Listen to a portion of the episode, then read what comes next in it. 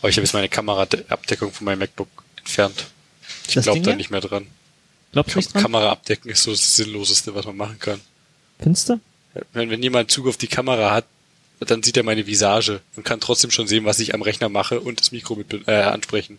Und da kann ich gegen beides nichts tun. Kannst du das Mikro nicht abkleben, meinst du? Kamera abkleben ist so das Nutzloseste von der Sensorik. Also einem Laptop, der ist nur offen, wenn er vor mir steht. Da siehst du meine Visage. Wenn jemand, aber wenn jemand so weit kommt, dass er meine Kamera ansprechen kann, dann kann der auch mitschauen, was ich auf dem Rechner mache. Und das ist so viel relevanter.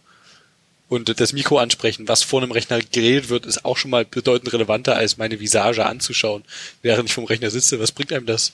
Wenn das Ganze, keine Ahnung, ein iMac ist, der halt im Schlafzimmer steht und immer aufs Bett schaut, dann kann ich ein bisschen mehr verstehen, dass man da irgendwie keinen Bock drauf hat. Aber das ist ein Laptop, der ist nur offen, wenn meine Fresse davor hängt. Ansonsten sieht er absolut überhaupt nichts. Also meine Fresse ist viel interessanter als mein Bett, muss ich leider gestehen.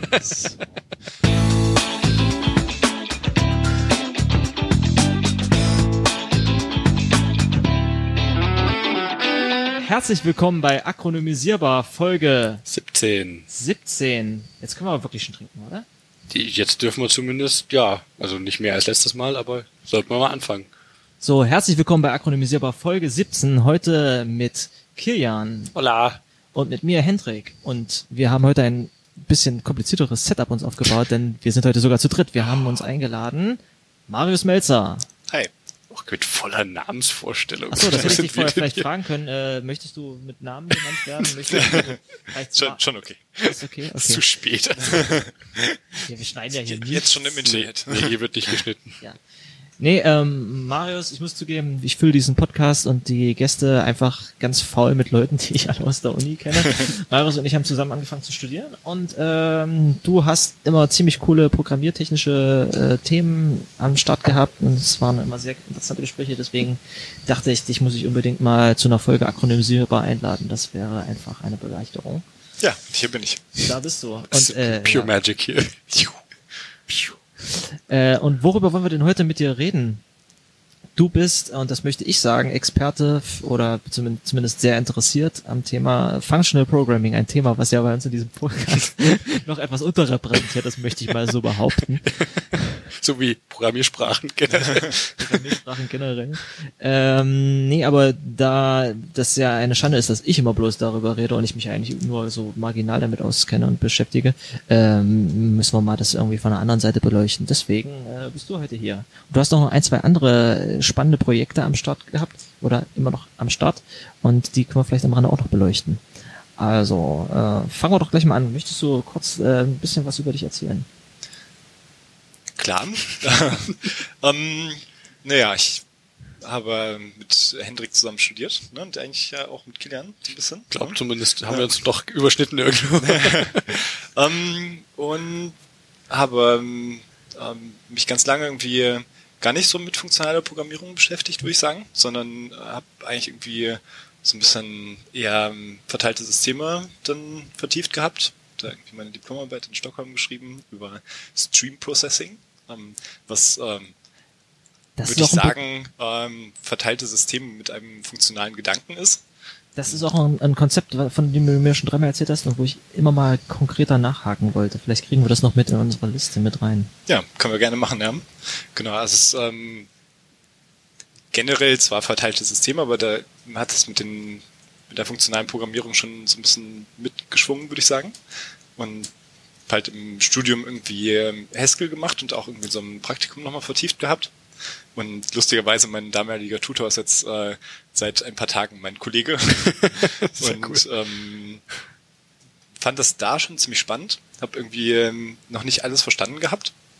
Also unter anderem so Monaden und diese ganze irgendwie lazy, lazy Burritos, Computation? Sache und so. Und das äh, war mir da ähm, zwar so ungefähr klar, was es ist, aber so, so richtig war es mir eigentlich nicht klar. Also Monaden sind eher das, womit man Leute abschreckt von dem Thema. Oder? Ja, und Das Burritos habe ich immer so im Internet gelesen. Burritos.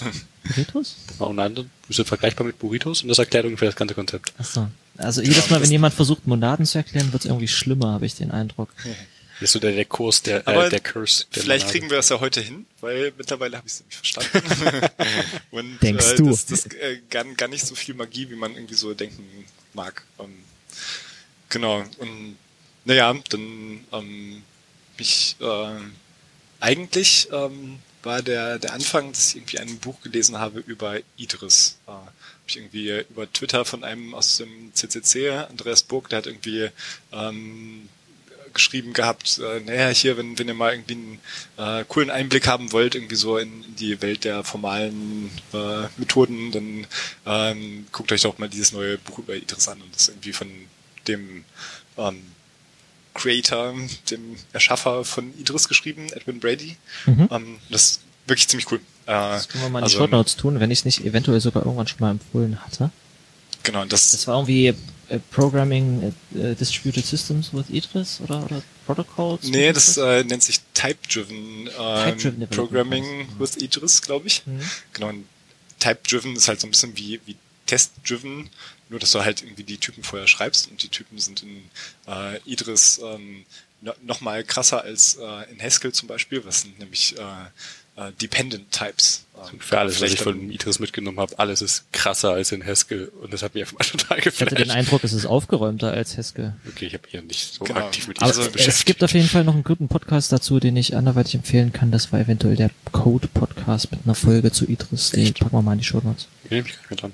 Interessant. Ja. Also ihr habt tatsächlich auch beide recht, ähm, würde ich sagen. Es ist aufgeräumter als Haskell. Haskell ist halt einfach eine äh, Sprache aus dem wissenschaftlichen Umfeld und da machen tausend Leute tausend Experimente mit und die kommen teilweise in die Sprache rein oder ähm, das ist auch der Grund, wieso du irgendwie bei, würde sagen, Haskell-Programmen aus der realen Welt, wenn man mal irgendwie auf GitHub irgendwie größere Haskell-Repositories sucht, dann hat man immer irgendwie so eine, so eine riesen Latte an solchen Pragmas irgendwie am Anfang, Mhm. äh, die ähm, ähm, keine Imports sind, sondern Spracherweiterungen tatsächlich. Ne? Also die Ach, sagen dem GHC, also dem äh, Compiler, ähm, wir wollen Haskell, aber wir wollen noch folgende 15 Besonderheiten gerne Das nutzen. sind, das sind dann Makros oder stellt das irgendwie die Sprache um oder was macht das? Jetzt ähm, ist tatsächlich für den für den Compiler äh, ein, eine Information, dass der ähm, folgende Spracherweiterung mit erlaubt. Ne? Also kannst du neue Konstrukte nutzen dann zum Beispiel. Mhm. Kannst äh, teilweise sind das ähm, einfach ein, eingebaute Funktionen, ne? so native Funktionen. Teilweise sind das ähm, Erweiterungen des Typsystems. Ähm, irgendwie so, solche Dinge kannst du ein, einstellen. Das äh, kannst du dann einfach nutzen, ohne dass du irgendwas zusätzlich machen willst. So in anderen Sprachen, die irgendwie, ich sagen, nicht, nicht so modular aufgebaut sind, ähm, entwickelt sich dann irgendwie relativ schnell irgendwie sowas wie, ähm, äh, keine Ahnung, was Besseres als CoffeeScript fällt mir gerade nicht ein, aber äh, irgendwas, So was dann wieder zu dem eigentlichen äh, ähm, kompiliert. Ne? Mhm. Das brauchst du halt in Haskell nicht, weil da kannst du halt einfach sagen, ich mache eine Spracherweiterung und wenn die es irgendwie in GHC, also in den Compiler rein, reinschafft, dann kann die halt auch jeder benutzen. So macht das Fast ja zum Beispiel auch, dass sie diverse Features in Nightly ausprobieren. Die kannst du dann halt mit enable, wenn du sie ausprobieren möchtest. Ja. Und vielleicht schaffen die es ja irgendwann ins Stable rein. Aber das klang jetzt so, als ob man Sachen beliebig äh, mit dazu schreiben könnte, die dann zur Compile-Zeit mit reingeladen werden und da die Sprache dann erst erweitern. Also dass die Implementierung davon mit in diesen Pragmas drin steht. Oder verstehe ich das gerade falsch? Ja, das ist schon in, im GHC sind die alle ähm, implementiert, diese Ah, okay. Sprachfeatures, würde ich Okay. sagen. Ne? Und dann Das macht man ist- die quasi, dann schaltet man die bloß an. Genau, richtig, ja. Ah, okay. Ja. Das ist doch wie ein Rust, okay. Cool. Genau. Also Idris ist einfach, äh, würde ich sagen, Haskell äh, ein, ein bisschen aufgeräumter, Mhm. aber auch ein bisschen krasser, weil, weil die Typen halt äh, sehr ausdrucksstark sind. Da können wir vielleicht einfach später nochmal hin, Genau, jetzt, wir, jetzt gehen wir schon ziemlich so- tief in das Feld rein. Ja, genau. Aber äh, ich, ich meine, nach 16 Folgen akronymisierbar weiß ich nicht, wie sehr man noch wirklich das Konzept Functional Programming zum 35. Mal wiederholen müsste. Aber vielleicht kann man es ja noch mal ein bisschen von jemand anderem erzählen lassen. Ähm, also steigen wir doch mal direkt irgendwie ein. Functional Programming. Wir haben jetzt gerade von Typen geredet, von Typsystemen und von Monaden und von Seiteneffekten. Aber was macht für dich Functional Programming eigentlich richtig aus? Mm, Also es ist schwierig. Ich habe jetzt im Vorfeld mir schon mal ein bisschen Gedanken drüber gemacht und ähm, das Problem ist, äh, alle Sachen, die man irgendwie finden kann, die äh, so eine Definition ist, die werden nicht von allen Programmiersprachen umgesetzt, die man üblicherweise als funktionale Programmiersprachen ähm, einordnen würde. Das heißt, ähm, ka kaum kaum eine Einordnung ist ähm, so gut, dass da alles drunter fällt, was man sonst als funktionale Sprache irgendwie verstehen würde. Aber ich ähm, glaube, dass halt irgendwie drei, drei Dinge ziemlich äh, wichtig sind und vielleicht kann man ja sagen, wieso, wenn, wenn zwei von diesen dreien da sind, dann ist irgendwie schon sowas wie eine funktionale Sprache. Ne? Das, ähm, eine ist äh, Purheit, das andere ist ähm, sind so ähm, nicht veränderbare Datenstrukturen, so mhm. immutable Data Structures. Mhm. Ähm, und das dritte, ich weiß nicht, was der deutsche Begriff dafür ist, äh, nennt sich äh, Referential Transparency. Oh, ähm, gar nichts. Genau. Ähm, vielleicht gehen wir die einfach äh, nacheinander mal durch. Ja. So Purheit ist vielleicht das Wichtigste fast, aber es, die meisten funktionalen Sprachen sind gar nicht pur. Ähm, also Purheit bedeutet, dass Funktionen so funktionieren wie Funktionen in Mathe. Äh, das heißt, ich habe irgendwie Eingabeparameter und ich habe irgendwie etwas, was rauskommt, ne, was auch strukturiert sein kann.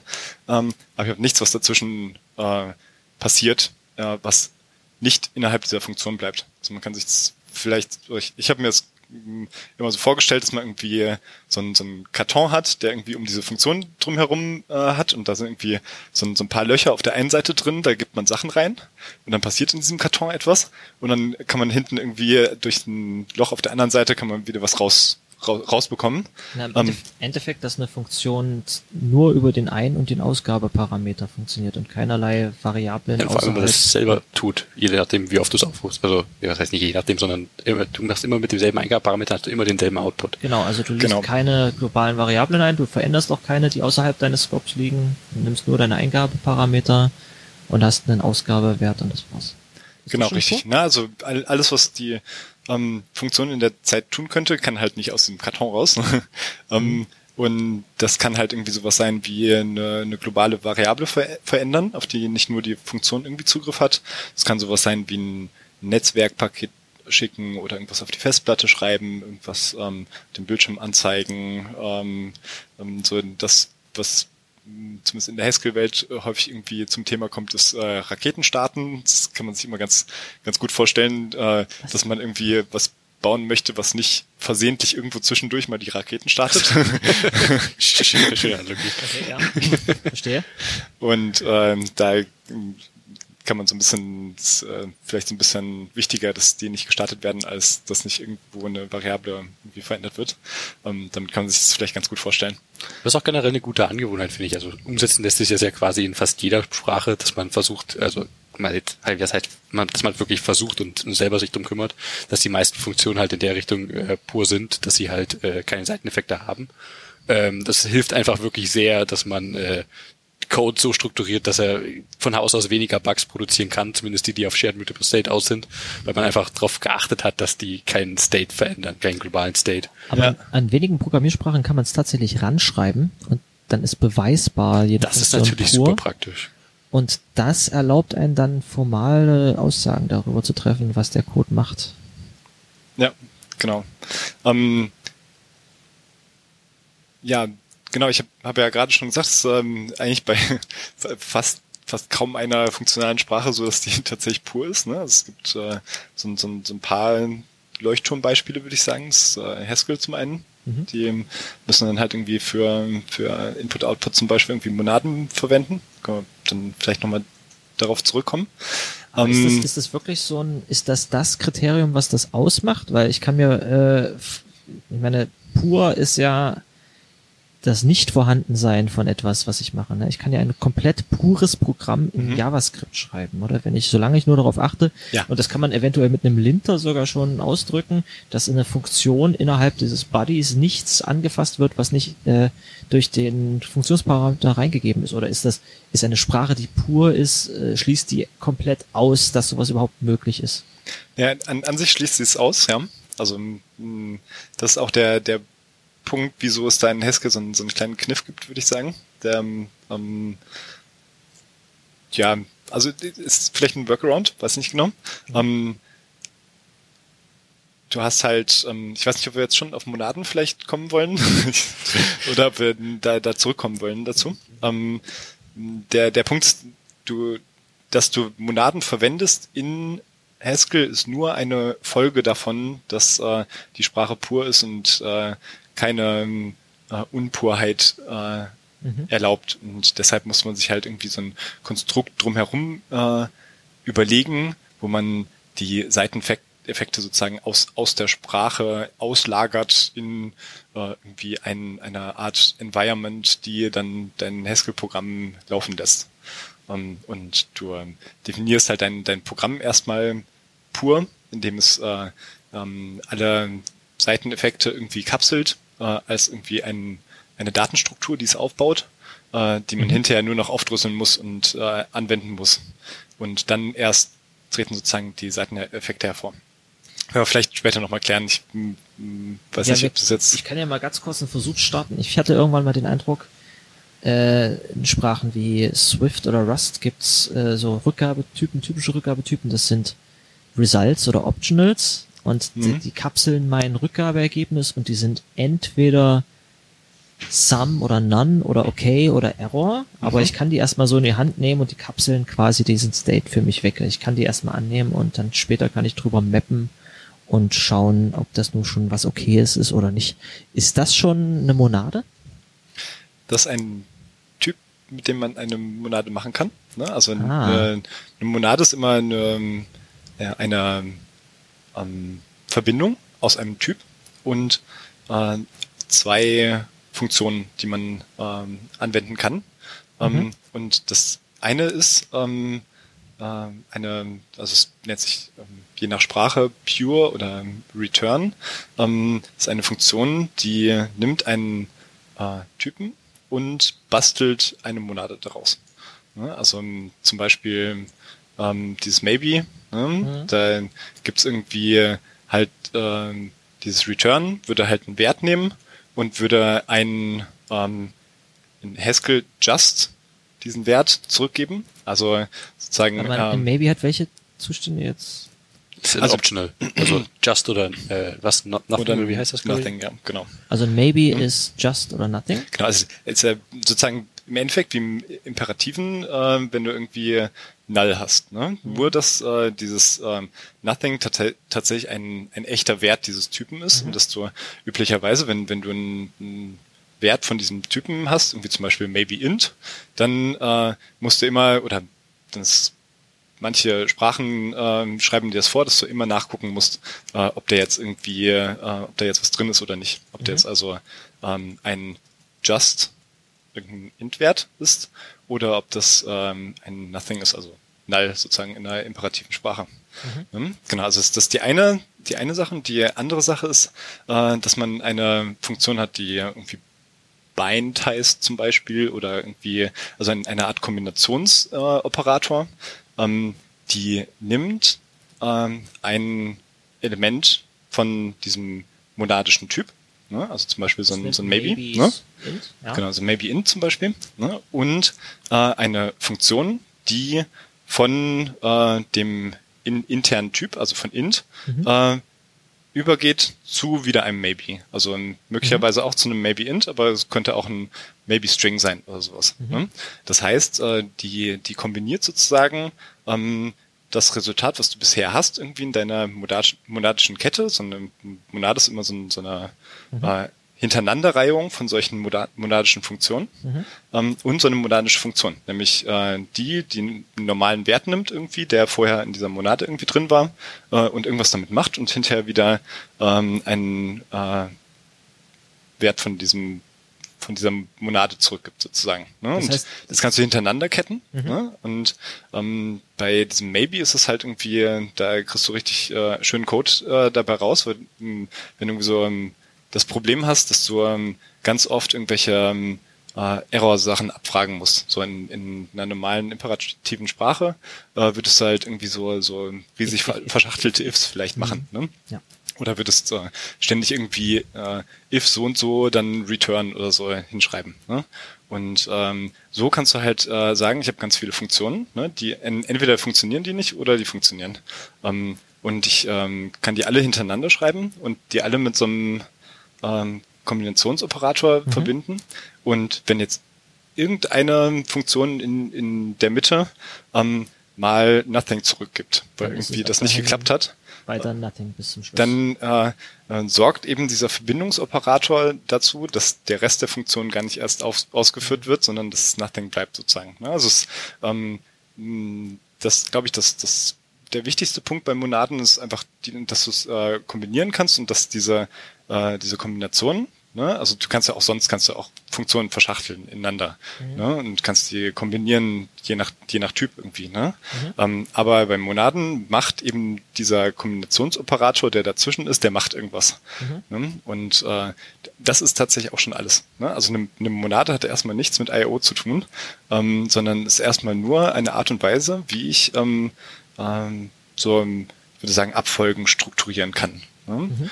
Ähm, und es gibt, ähm, denke ich, zwei große Fälle, wo man Monaden anwendet. Und das eine sind Container. Das, das hatten wir jetzt gerade schon. Das ist zum Beispiel eine, eine ich hab- Liste. Ich, ich habe ne? eine Liste oder dann greife ich auf das Ente-Element zu und wenn die gar nicht so lang ist, dann kriege ich ein Nothing zurück anstatt einem Just. Zum Beispiel, ja. Genau, ne? Also ich mache halt irgendwelche Operationen auf diesen Listen, diese Operationen, oder ich mache irgendwelche Operationen auf Containern und diese Operationen kann ich miteinander verbinden und äh, ich kann halt sagen, wie ich die verbinden möchte. Ne? Und das heißt, dass auch auf einem Typ, wenn man möchte, kann es auch mehrere Monaden geben. Ähm, Interessant, okay. Auf Ähm, einem Typen kann es mehrere Monaden ja, in, geben. indem du halt sozusagen sagst, naja gut, äh, für für mein Maybe habe ich jetzt noch irgendwie eine andere Art und Weise, wie ich es kombinieren möchte. Ne? Irgendwie ähm, so und zum Beispiel, wenn wenn da irgendwo Nothing rauskommt, dass ich äh, dann weitermache mit mit einem Maybe 3 oder sowas. Ach so, Ne? dass du Also- quasi schreibst, äh, warte mal, konstruiere mal künstlich einen Fall. Ich habe eine, ich habe irgendwie einen, eine Liste einer beliebigen Länge und dann greife ich äh, mit einer Operation auf ein entes Element zu. Und da kann ich ja schon mal daneben greifen, weil ich irgendwie über die Länge der Liste hinausgreife. Und das wäre schon mal der erste Fall, wo ich ein äh, nicht zurückkriegen würde, einen Negativfall zurückkriegen würde.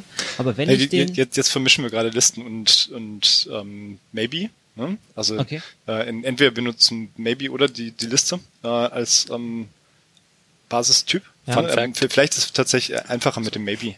Ähm, äh, und wenn, wenn ich zum Beispiel irgendwie ähm, äh, sage, ich habe immer nur immer nur Maybe int irgendwie, weil ich irgendwas mit Zahlen mache und das kann halt klappen oder nicht, dann kann ich halt äh, auch irgendwie zum Beispiel ähm, so einen so einen Kombinationsoperator schreiben, der ähm, halt irgendwie, wenn, wenn irgendwo Nothing rauskommt, der dann äh, nicht die nächsten Funktionen auslässt, sondern mit einem Standardwert weiterarbeitet. So, ähm, so Default auf ne? irgendwas. Genau, richtig, ja. Also ähm, das heißt, ein Monad ist wirklich erstmal nur irgendwie ein, ein Typ, der diese beiden Funktionen anbietet und solche monadischen Regeln irgendwie ähm,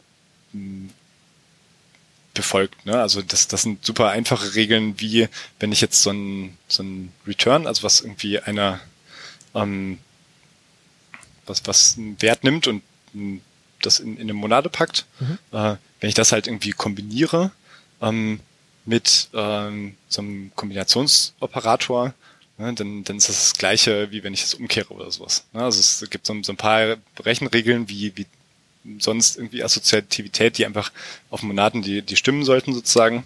Ne? Die ähm, ähm, davon kann man normalerweise ausgehen, dass die ähm, so gelten, würde ich sagen.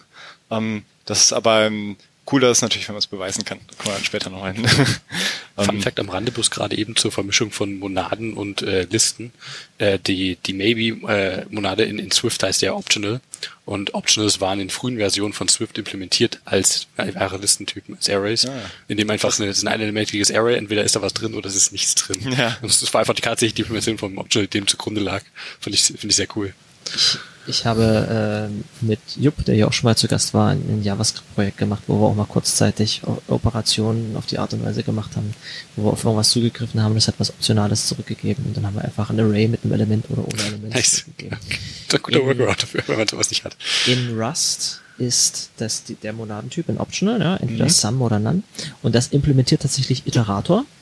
Das heißt, du kannst da Next drauf aufrufen und dann kriegst du das Objekt raus, was da drin ist, halt als äh, wieder als Optional. Ja. Das heißt, auf die Art und Weise kann man das relativ gut in so äh, Iteratorketten einbauen. Weil das ist ja ein, äh, ein Konzept, was mit dem auch überschneidet. Ne? Ich bin leider jetzt immer auf dieses Listen versus Maybe äh, Ding reingefallen, wo du mich gerade korrigiert hast. Aber im Endeffekt, wenn du so lazy Iteratoren hintereinander chainst, ist ja relativ vergleichbar schon mit, äh, ob ich nur Aufrufe auf Monaden hintereinander chaine. Also wenn ich eine Liste habe, wo nichts drin ist, dann habe ich ja genau den gleichen Effekt, nämlich dass die hinteren Operationen nicht mehr aufgerufen werden und ich weiterhin mit einer mit einer leeren Liste arbeite, wie wenn ja. ich auf einem Maybe arbeite. Lustigerweise ist genau der, der Fall, den wir jetzt noch ausgelassen haben, nämlich die IO-Monade, die so ein bisschen speziell ist. Genau, das hat ähm, eine Monade mit IO zu tun. Da habe ich aber immer auch sich schwer getan, bisher IO generell als Seiteneffekte zu sehen. Es mhm. gibt irgendwo, äh, ergibt das auf jeden Fall Sinn, sowohl das Input und das Output oder generelle Interaktion mit dem Nutzer irgendwo ein Seiteneffekt ist, aber das, ich habe mich da immer schwer getan. Das, das, was, warum ich das immer nicht verstehe, ist, weil für mich ist IO, ich denke dann an SCD-IO und das ist halt, wenn du, wenn du schon Standard Bash-Programm schreibst, ein, ein normales äh, Kommandozeilprogramm schreibst, dann ist das halt ein Input und ein Output. Und Pipen von Bash-Programmen oder von Shell-Programmen ist ja auch so ein bisschen funktionales Chain. Du pipest es von dem einen ins nächste. Deswegen, was ist denn an I.O. jetzt eine Monade? Also, vielleicht erstmal ganz kurz dazu, wieso ähm, man in Haskell überhaupt so eine, so eine I.O.-Monade benutzt. Ähm, das hat zwei Gründe, würde ich sagen. Das eine ist eben, dass diese Sprache halt komplett pur ist und dass man halt irgendwie ähm, gerne ähm, eine klare Trennung haben möchte zwischen puren Funktionen ähm, und ähm, Code, der dann irgendwann später I.O. macht. Das heißt, äh, ich kann schon vom Typ der Funktion kann ich ablesen, äh, ob ich diese Funktion äh, ohne Probleme ähm, zum Beispiel Unit testen kann. Mhm. Also es, wenn, wenn das jetzt eine pure Funktion ist, dann ähm, gebe ich da irgendwie eine Kombination von Parametern äh, rein und immer wenn ich das mache, kriege ich das gleiche Resultat. Das ist halt zum, zum Unit-Testen ist perfekt. Ne? Und auch wenn ich ganz viele pure Funktionen miteinander verbinde und habe dann hinterher wieder eine Funktion, ähm, dann hat die eben auch wieder die, diese gleiche Eigenschaft. Ne? Und das, das eine ziemlich coole Sache. Das ist mir nämlich irgendwie so ähm, habe habe halt meine Diplomarbeit zum Beispiel habe ich äh, äh, Java und Scala gemacht ne? und da ist mir das echt häufig irgendwie äh, auf den Fuß gefallen, dass irgendwie plötzlich ging irgendwas nicht ne? und dann habe ich irgendwie die diese Klasse mir genommen irgendwie die da diesen Fehler irgendwie ähm, produziert hat irgendwie und dann habe ich irgendeinen Unit-Test drumherum gebaut und es hat alles wunderbar funktioniert. Ne? Und dann ähm, habe ich irgendwann äh, mitgekriegt, naja, gut, ähm, äh, an, außer mir äh, der da sozusagen irgendwie gerade auf dieses Objekt zugegriffen äh, hat und irgendwie Sachen mit diesem Objekt machen wollte, ähm, hatten eben auch noch andere Teile dieser Software ähm, Zugriff auf dieses Objekt, hatten eine Referenz und äh, haben dann währenddessen einfach mal den Status von diesem Objekt irgendwie geändert und dann kamen natürlich komplett falsche Sachen raus, wenn man sich da irgendwie so äh, mhm. gegenseitig irgendwie ähm, reingegrätscht hat. Und das kann dir halt irgendwie, wenn, wenn du pure Funktionen hast, kann dir das nicht passieren. Ne? Dann äh, gibt es immer alle Sachen, mit der die Funktion arbeitet, gibst du rein. Äh, dann mhm. macht es was damit und gibt es dir wieder raus. Und es kann nicht sein, dass jemand, der gleichzeitig auch diese Funktion aufruft, ähm, dir da reingrätscht, weil irgendwie im Hintergrund sich der Status geändert hat. Das ist ja, äh, Java ist ja eine objektorientierte Sprache und das ist so diese Stelle, die du gerade beschreibst, oder so ein Szenario, was du gerade beschreibst, ist das, wo Functional Programming und Object-Oriented Programming diametral sich gegenüberstehen. Das eine ist halt, ich habe mein State weggekapselt, beziehungsweise ich bin quasi stateless, weil ich nur eine Funktion bin. Und das andere ist, ich bin ein Objekt und ich habe Funktionen, die du aufrufen kannst, aber ich habe noch diesen State an mir draußen rankleben und auf mich können eventuell andere Leute Referenzen haben und ich habe vielleicht noch tonnenweise Getter-Setter auf meine äh, Member, die dann Leute beeinflussen können, die alle den, Einfl den, den Ausgang meiner Methodenaufrufe beeinflussen können. Wie, wie stellt sich sowas eigentlich oder wie macht man sowas dann in funktionalen Programmiersprachen? Wie macht man sowas in, in Haskell? Da gibt's dann gibt's äh, irgendeine Art von Objekten in Haskell oder in Idris? Nein, es gibt wirklich nur sozusagen Datenstrukturen, die du halt immer mitschleppen musst sozusagen. Mhm. Ja, also es, äh, ähm, deshalb ähm, musst du halt irgendwie bei funktionaler Programmierung äh, musst du häufig irgendwie ähm, ganz genau vorher irgendwie nachdenken, wie, wie sollen eigentlich meine Typen aussehen, wie, wie strukturiere ich das Ganze, dass ich nicht irgendwie 50 Eingabewerte in meine Funktion habe, sondern irgendwie ähm, äh, ganz häufig irgendwie kommt so dieses, dieses wiederkehrende Pattern, dass man irgendwie äh, den ganzen State von, von einem Modul, würde ich sagen, von, mhm. einem abgeschlossenen Teil irgendwie äh, der Software, dass man den in einem einzigen Datenwert drin hat, ne? dass du irgendwie da so, so eine verschachtelte Struktur drin hast. Das ähm, findet sich zum Beispiel äh, bei React äh, ja, im JavaScript-Umfeld so, ne? oder das kommt ja irgendwie von Elm, was ja auch eine funktionale Sprache ist, so eine pure funktionale Sprache zur mhm. Abwechslung mal. Ähm, da ist das zum Beispiel so, ne? Da hast, hast du halt so, so ein, ein Objekt, wo du all deinen State von einem, einem bestimmten, von einer bestimmten Pipeline drin hast. Von, von und einer UI-Komponente, die einen State hat. Ne? Ja. Genau äh, iterierst du immer wieder darüber. Ne? Äh, oder ein, ein zweites Beispiel ist hier so Erlang und Elixir, mhm. die das ist auch, also es sind, sind auch keine puren Sprachen. Ne? Also es, du kannst jederzeit irgendwie I.O. machen, du kannst äh, jederzeit irgendwie ähm, Netzwerksachen machen, aber bei State, der ist äh, gekapselt in so einem Aktor. Ne? So ein Aktor ist ja wie wie, wie so, ein, so eine Art Thread, so ein, so ein ganz leichtgewichtiger Thread, wo man mhm. irgendwie 10.000 von starten kann, ohne dass es irgendwie Probleme bringt. Mhm. Ähm, und ähm, da hast du halt immer in so einem, so einem Aktor, hast du halt irgendwie ein, ein Objekt oder mehrere Objekte, über die du iterierst.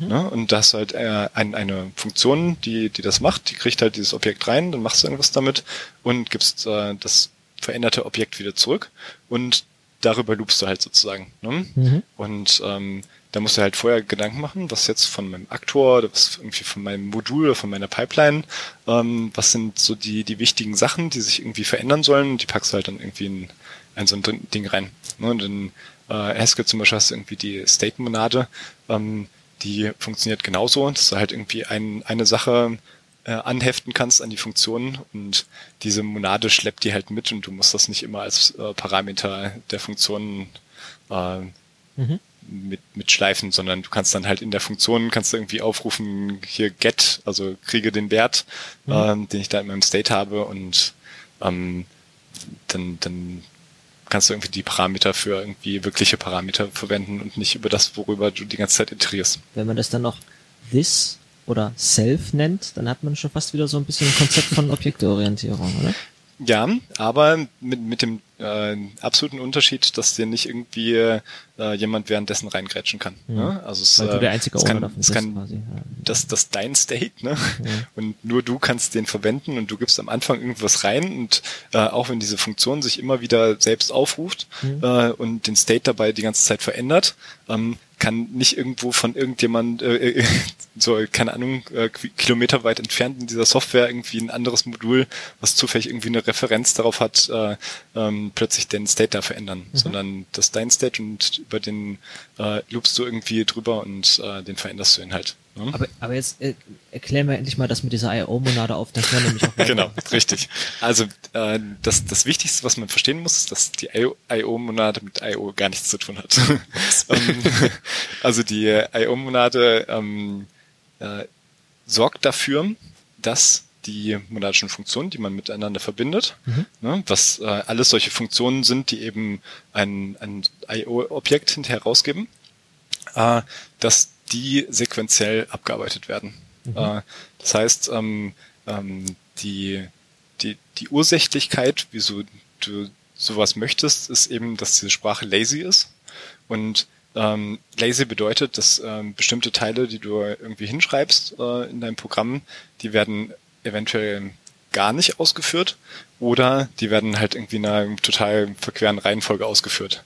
Ne, also man kann sich irgendwie so ein, so ein Haskell-Programm zum Beispiel, kann man sich im Endeffekt, äh, wenn man die ganzen äh, Funktionen inlinen würde, kann man sich vorstellen als ein, ein, ein, eine riesige Formel sozusagen. Mhm. Das äh, kann man sich vielleicht bei so einem, so einem Lisp-Dialekt, kann man sich das noch besser vorstellen, ne? oder so einem, so einem Lambda-Kalkül-ähnlichen Ding mit so ganz vielen Klammern, ähm, dass im Endeffekt ein gesamtes äh, Programm kann halt ein, eine riesige ähm, Formel sein, irgendwie ein Rezept, was man abarbeitet. Mhm. Und da muss man aber gar nicht vorne anfangen, sondern das ist halt wie in Mathe, dass du irgendwie, wenn ich jetzt ähm, äh, 1 plus 2 plus 5 äh, rechne, dann mhm. kann ich entweder mit 1 plus 2 anfangen oder ich kann äh, mit 2 plus 5 anfangen. Man ne? kann also mittendrin irgendwo anfangen, was zusammenzufassen und zu vereinfachen. Genau, richtig. Ne? Mhm. Also das, das ist äh, tatsächlich, da sind wir bei dem dritten Punkt angekommen, nämlich äh, referenzielle Transparenz, nenne ich jetzt mal. Das war ähm, nochmal.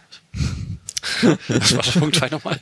Habe ich irgendwas ausgelassen? Äh, das waren hier Immutable Data Structures. Ach so, ah, gibt's da, ja, klar. Das sind wir noch gar nicht. ähm, ja, wobei waren wir schon, ne? Aber haben wir schon so ein bisschen. Ähm, genau. Äh, referenzielle Transparenz heißt, ähm, ein ist gleich ist ein ist gleich. kurz, kurz gesagt. Ne? Also es, äh, in anderen Programmiersprachen benutzt man ja ein ist gleich als ein Zuordnungsoperator, würde ich sagen. Ah, ne? Also ich, okay. ich schreibe etwas in, in eine Variable okay, rein verstehe. und wenn ich jetzt aber in Haskell schreibe, äh, a ist gleich 5, dann ist das wirklich ein ist gleich und dann ist entweder dieses a vorher schon definiert und ist entweder 5 oder nicht 5 und wenn es nicht 5 ist, dann crasht es irgendwie. Ne? Mhm. Ähm, oder ist vorher noch nicht definiert und dann wissen wir ab dem Zeitpunkt a ist 5. Das heißt, hm? so eine Aussage wie x ist gleich x plus 1 ist eigentlich nonsensical. Genau, richtig. Das kannst du in Haskell halt nicht schreiben. Ne? So. Ja. Die Programmiersprachen waren alle so viel einfacher, bevor wir die Zuweisung erfunden haben. ja, oder genau. halt die falschen Operator dafür einfach genutzt haben.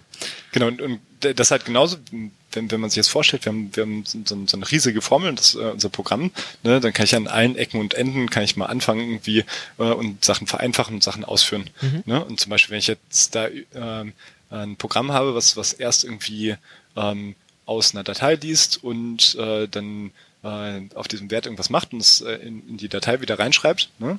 dann könnte es halt in so einem lazy, äh, so einer lazy Programmiersprache, wenn es da eben, wenn, wenn das überhaupt erlaubt wäre, sowas zu schreiben, mhm. äh, könnte es halt passieren, dass der zuerst versucht, auf das äh, auf die Datei zu schreiben, äh, aber mit einem Wert, den er noch gar nicht errechnet hat. So, ne?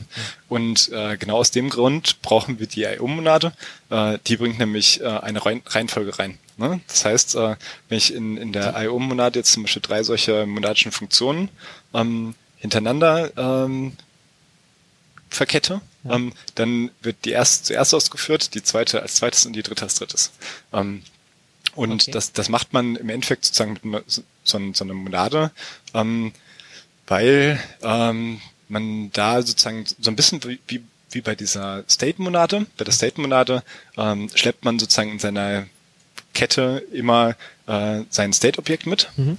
Und in so einer ähm, IO-Monade kann man sich vorstellen, dass man äh, so ein so ein die Außenwelt mit sich mitschleppt. Quasi. So ein verstecktes Bogus-Objekt sozusagen mitschleppt, was aber was aber immer hm, übergeben muss, übergeben werden muss von von einem zum nächsten also sozusagen, immer nur einer gleichzeitig um äh, sicherzustellen, dass man ähm, das nacheinander macht sozusagen. Das heißt, ich kann mir diese IO-Monade nehmen, dann kann ich da auch eine Datei erzeugen, dann kann ich da fünf Zeilen reinschreiben, dann kann ich da äh, was anderes machen, dann kann ich fünf Zeilen wieder rauslöschen und dann äh, mache ich die Datei wieder zu und im Endeffekt äh, wird das nach dem Kompilieren ist es dann hat es nie stattgefunden, weil im Endeffekt dieser State äh, sich vereinfachen lässt und die Operation da drauf.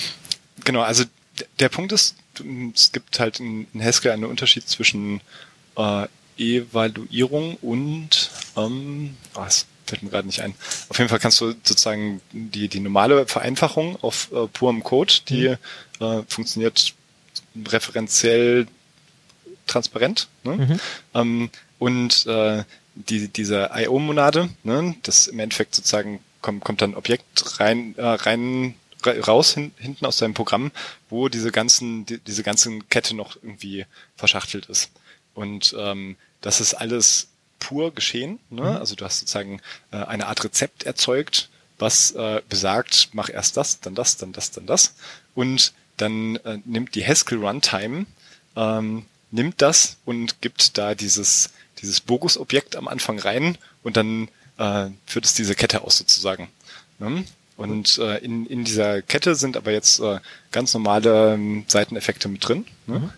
ähm, die aber zum einen nicht so viel Schaden anrichten können, weil wir halt irgendwie nicht veränderbare Datenstrukturen und sowas haben. Und zum anderen äh, kann ich halt klar unterscheiden zwischen welche äh, Teile von meinem Programm sind pure Teile und welche äh, sind IO-Teile. Aber diese IO-Monade ähm, ist im Endeffekt wirklich nur irgendwie, ähm, ich, ich speichere da drin eine Abfolge von ähm, Aufrufen von solchen IO-Funktionen, also sowas wie lies was aus einer Datei, schreib was in, auf, aufs Netzwerk und so weiter und so fort. Mhm. ähm, wie die dann sozusagen von irgendwie der magischen Haskell Runtime dann ausgeführt werden. Okay. Das äh, leuchtet auch ein. Genau, und der, der dritte Punkt, den hatten wir, glaube ich, irgendwie jetzt schon so ein bisschen das. Ja, kannst äh, du die drei Punkte nochmal wiederholen? für das, das Purheit. Ne? Ja, Das heißt das eigentlich im Deutschen auch irgendwie Purity, ist das irgendwie, klingt irgendwie ganz so komisch, Purheit, kann man nicht irgendwie Reinheit von Funktionen zu sagen? Das klingt beides irgendwie Okay, unbefleckt. okay, Reinheit kannst du ja Ziemlich- generell nicht sagen im Deutschen. Aber. Ziemlich gutes Buch jetzt gerade gelesen äh, von Jonathan Franzen. Äh, das heißt Purity auf äh, Englisch und das heißt auf Deutsch Unschuld, aber ich glaube, das lässt sich nicht übertragen. What? Unschuldiges Programmieren. Ich glaube, wir haben gerade einen Sendungstitel gefunden. Ähm, genau, also es war, war Purheit, ne? Es ist ähm, sowas, was, was Haskell macht und Elm macht und ansonsten aber fast nichts, ne? Also ähm, wie noch so ein paar abgefahrene Sprachen eben wie, wie Idris zum Beispiel. Ähm, und ähm, das war ähm, referenzielle Transparenz. Ne? Das ist, ähm, Sachen, die mit einem ist gleich definiert sind, egal ob das jetzt irgendwie äh, Variable und Wert ist oder irgendwie Funktionsnamen und Funktionsdefinitionen, ähm, die kann ich in, in beide Richtungen ersetzen. Ne? Also wenn ich jetzt zum Beispiel eine, äh, sage, irgendwie f von x ist gleich äh, und dann meine Funktionsimplementierung habe, dann ist es auch wirklich ein ist gleich. Und das heißt, wenn ich äh, ähm, dieses f von irgendwas irgendwo stehen habe, dann kann ich das eins zu eins ersetzen oder auch im Vorhinein inline, wenn man das möchte, mit der Implementierung. Geht aber auch andersrum. Das ist dann cool, wenn man irgendwie äh, über Programmcode irgendwie Aussagen machen möchte. Äh, das heißt, wenn ich diesen äh, Funktionsrumpf irgendwo habe, kann, kann ich äh, ohne Probleme da auch wieder den Funktionsausruf draus basteln, wenn ich da Bock zu habe. So. Ähm, das heißt, das geht in beide Richtungen, ist halt ein ist gleich sozusagen. Ne? Okay. Ähm, Purheit, referenzielle Transparenz und ähm, Immutable Data Structures. Ich denke, das ist das, was die meisten funktionalen Sprachen irgendwie haben, ist das, äh, wenn ich jetzt irgendwie eine Liste habe und die irgendwie verändere, ne, irgendwie da ein halt Objekt eher rausgehe. Copy, Copy on Write, anstatt dass du das Objekt selber modifizierst. Genau, ne? Also dann, dann habe ich halt hinterher äh, sozusagen gedacht, eine neue Liste, wo dieses Element halt fehlt. Mhm. Und äh, das ist halt ziemlich cool, weil äh, da, da kann ich mir ganz sicher sein, wenn ich dann eine neue Liste habe, dass nicht äh, jemand irgendwie äh, oder wenn, wenn jemand dann die alte Liste irgendwie verändert, dann ist mir das total egal, ne? weil ich ja eine neue Liste habe und die hab nur ich und die kann nur ich benutzen. So. Cool.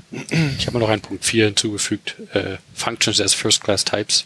Also für mich eigentlich dachte ich auch noch so, so ein essentielles Feature von den meisten funktionellen Sprachen, du dass, higher kind dass du halt mit, mit, Function mit machen. Funktionen machen kannst, was du auch mit, mit anderen Werten machst, dass du die umherreichen kannst. Aber das Ja. macht, macht ja fast jede Sprache heutzutage.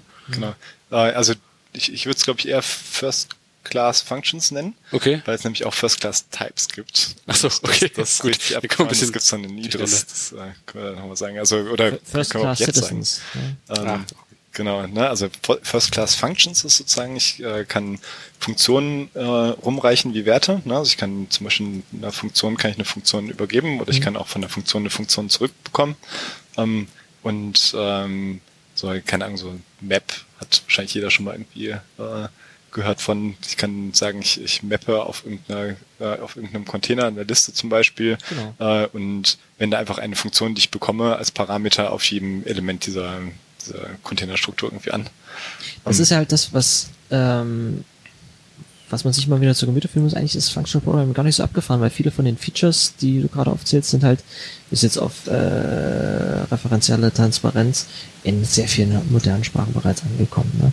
Ja, War sehr schön synchron. Nice, für das euch war beide. perfekt. genau. Ja gut, okay, jetzt ist fast eine Stunde rum, jetzt haben wir die Grundlagen gelegt, so ein bisschen. Äh, dann können wir doch mal auf ein bisschen spannendere Themen eingehen. Also zum einen, ähm, die, wir unterscheiden zwei Sorten TDD. Die Mhm. ein, das eine heißt äh, Test-Driven Development und das andere ist ein Thema, was, was du vorhin auch schon mal erwähnt hattest. Ich weiß gerade gar nicht mehr, ob wir es in der Pre-Show hatten oder ob wir es schon auf Band haben. Äh, Type-Driven Development. Mhm. Ähm, das könnten wir doch mal ganz kurz erklären, oder? Ähm, ja, also Test-Driven Development sagt einem vielleicht irgendwie noch was. Also ich ähm, schreibe Also ich- sozusagen, bevor ich irgendwie eine Komponente schreibe, schreibe ich die Tests dafür. Und äh, dann, Beschreib erstmal das, das Runtime-Verhalten von etwas, wenn ich das reingebe, möchte ich, dass das rauskommt. Dann fülle ich das hinterher aus.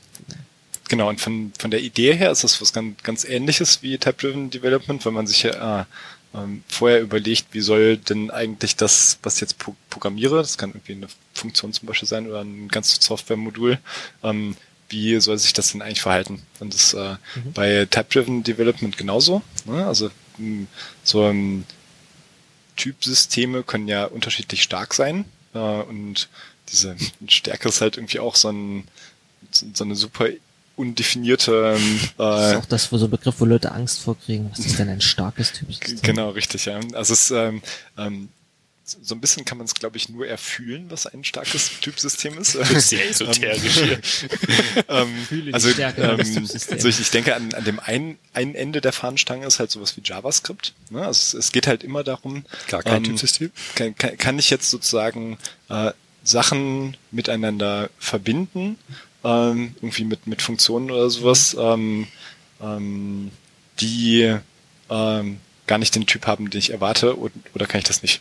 Ne? Also mhm. ähm, zum Beispiel äh, in JavaScript dieses ist gleich ist gleich. Ne? Oh ja. Mhm. Dieses, das ist ja, das ist ja absolut nicht typsicher sozusagen. Ne? Also es, äh, das ist so untypsicher, dass äh, du halt irgendwie, ähm, keine Ahnung, eine äh, ein Dictionary mit äh, einer Liste irgendwie ja, genau. äh, vergleichen kannst, ne? Und manchmal kommt Ja raus und manchmal Nein. Und das hat noch nicht mal irgendwie so ähm, Reihenfolge ist wichtig. Äh, genau, es, es hat, weder Assoziativität noch äh, ähm, Kommutativität, also ja, aber immerhin sämtliche Sachen, die beim erwarten zwei aufeinanderfolgenden Aufrufen gleiches Verhalten. Also zumindest das kann man schon mal voraussetzen. ja, sehr gut. Ich hatte, ich hatte aber tatsächlich neulich auf, auf Arbeit äh, mit einem Kollegen einen kurzen Disput, der gemeint hat, ja, wir uns, äh, er ist JavaScript-Entwickler und ist so ein bisschen sehr kritisch, auch, auch zu Recht äh, gegenüber Object-Oriented Programming und deswegen ist der Code äh, beinhaltet auch keinerlei wirkliche Klassen, die wir da in der Hand haben.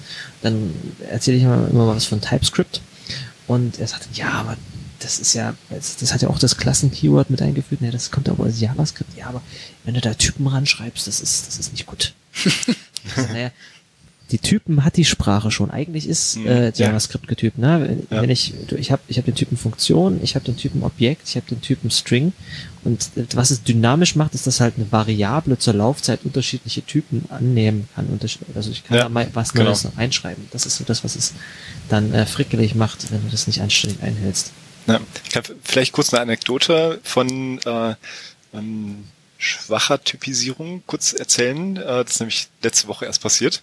Und zwar kam meine Nachbarin von unten äh, hoch und meinte, ja, wir so gehen klassische Programmiersprachen Anekdoten los. Sehr gespannt, was jetzt kommt. genau, und die meinte, ja, hier, ähm, also wir machen gerade so, ein, so, ein, so eine Programmieraufgabe, ne? Das ist ja irgendwie äh, Bau, Bauingenieure, ne? Und mhm.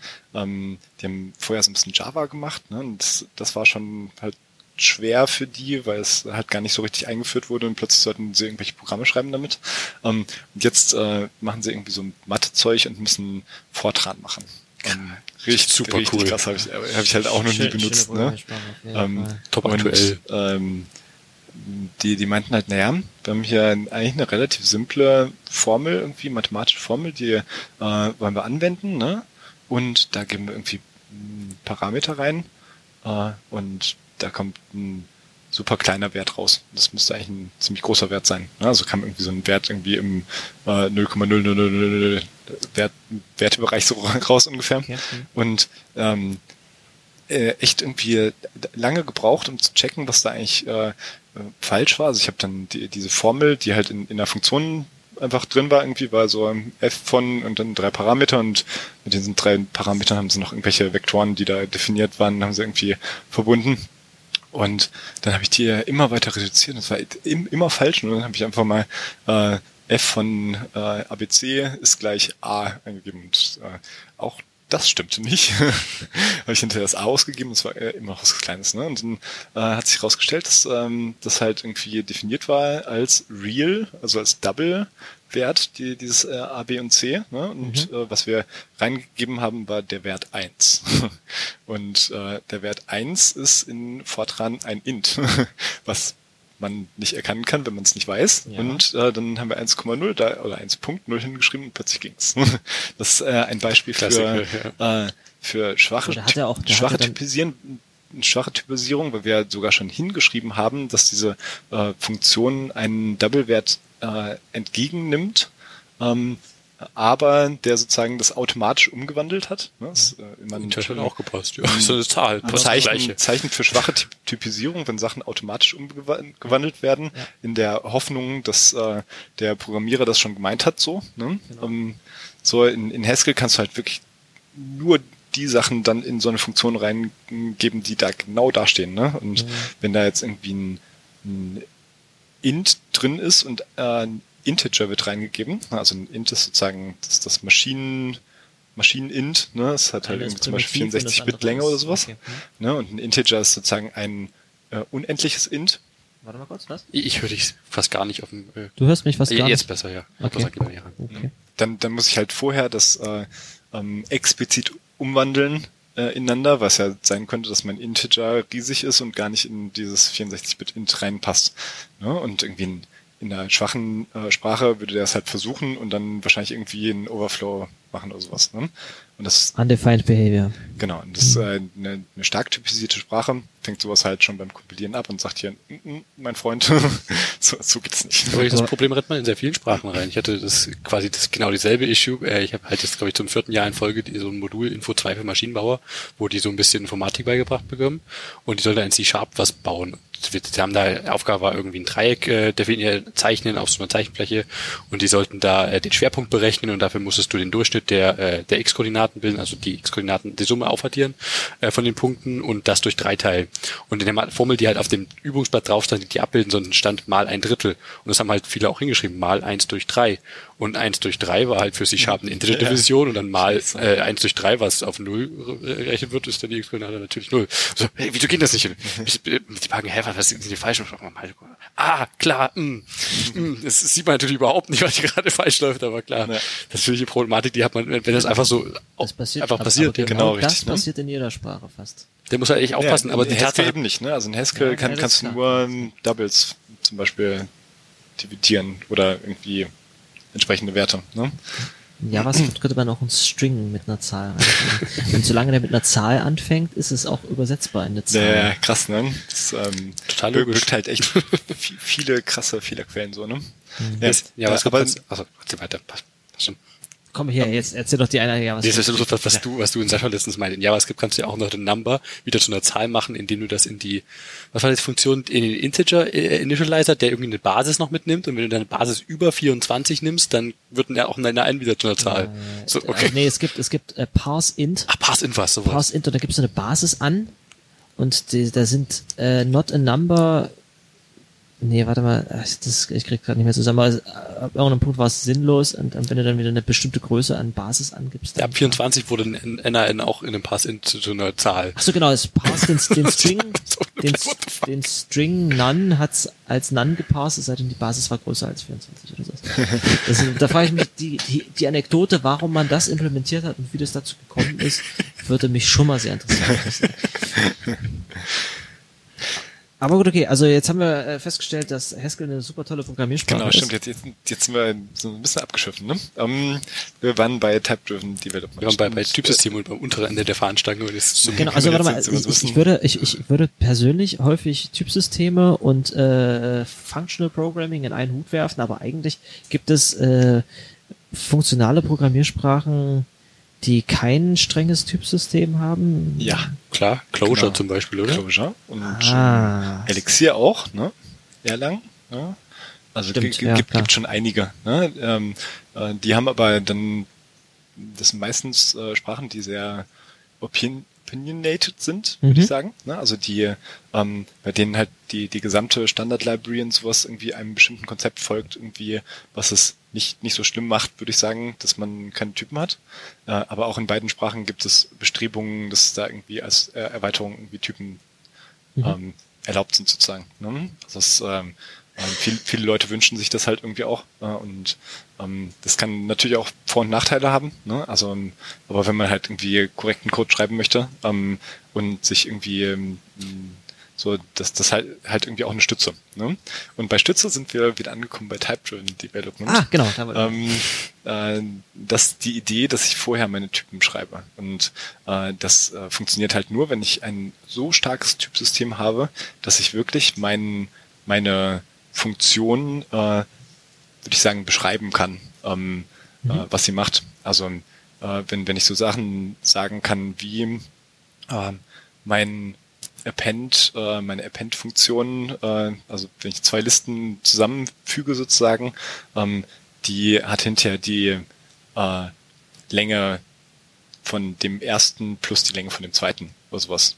Oder wenn ich noch stärker in dem Typsystem ausdrücken kann, ähm, meine Sortierfunktion, die sortiert auch eine Liste.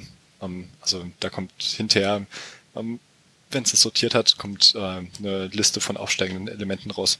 Das, Krass. Ähm, Sowas ähm, kann man in manchen Typsystemen ausdrücken. Ja. Genau, richtig. Ne? Also da sind wir jetzt, ähm, du meintest eben mit Haskell sind wir am Ende der Fahnenstange, das stimmt nicht. äh, also auch Haskell hat, ähm, würde ich sagen, in, in den Forschungskreisen ein äh, noch relativ schwaches Typsystem. also du kannst halt in, in Haskell gibt's auch. Es gibt immer Leute, die noch was härteres machen. äh, also du kannst halt irgendwie in, in Haskell zum Beispiel, wenn du äh, 5 durch 0 teilst, kriegst du eine Exception. So, ne? Das, das, das ähm, ähm, wird oh, dir nicht zur Compile-Zeit verboten, dass du irg irgendwelchen Code schreibst, der irgendwie crashen kann sozusagen. Das geht immer noch sozusagen. Also du kannst, du kommst sehr selten, würde ich sagen, in diese Bedrohlie. Ähm, aber das gibt's. Es gibt ähm, Sachen, die kann Haskell nicht zur Compile-Zeit äh, ähm, dir sagen. Und das zum, zum Beispiel, dass in einer Variable keine Null drin steckt. Äh, das kannst du zwar irgendwie modellieren, indem du einen neuen Integer-Typ irgendwie mhm. machst oder sowas.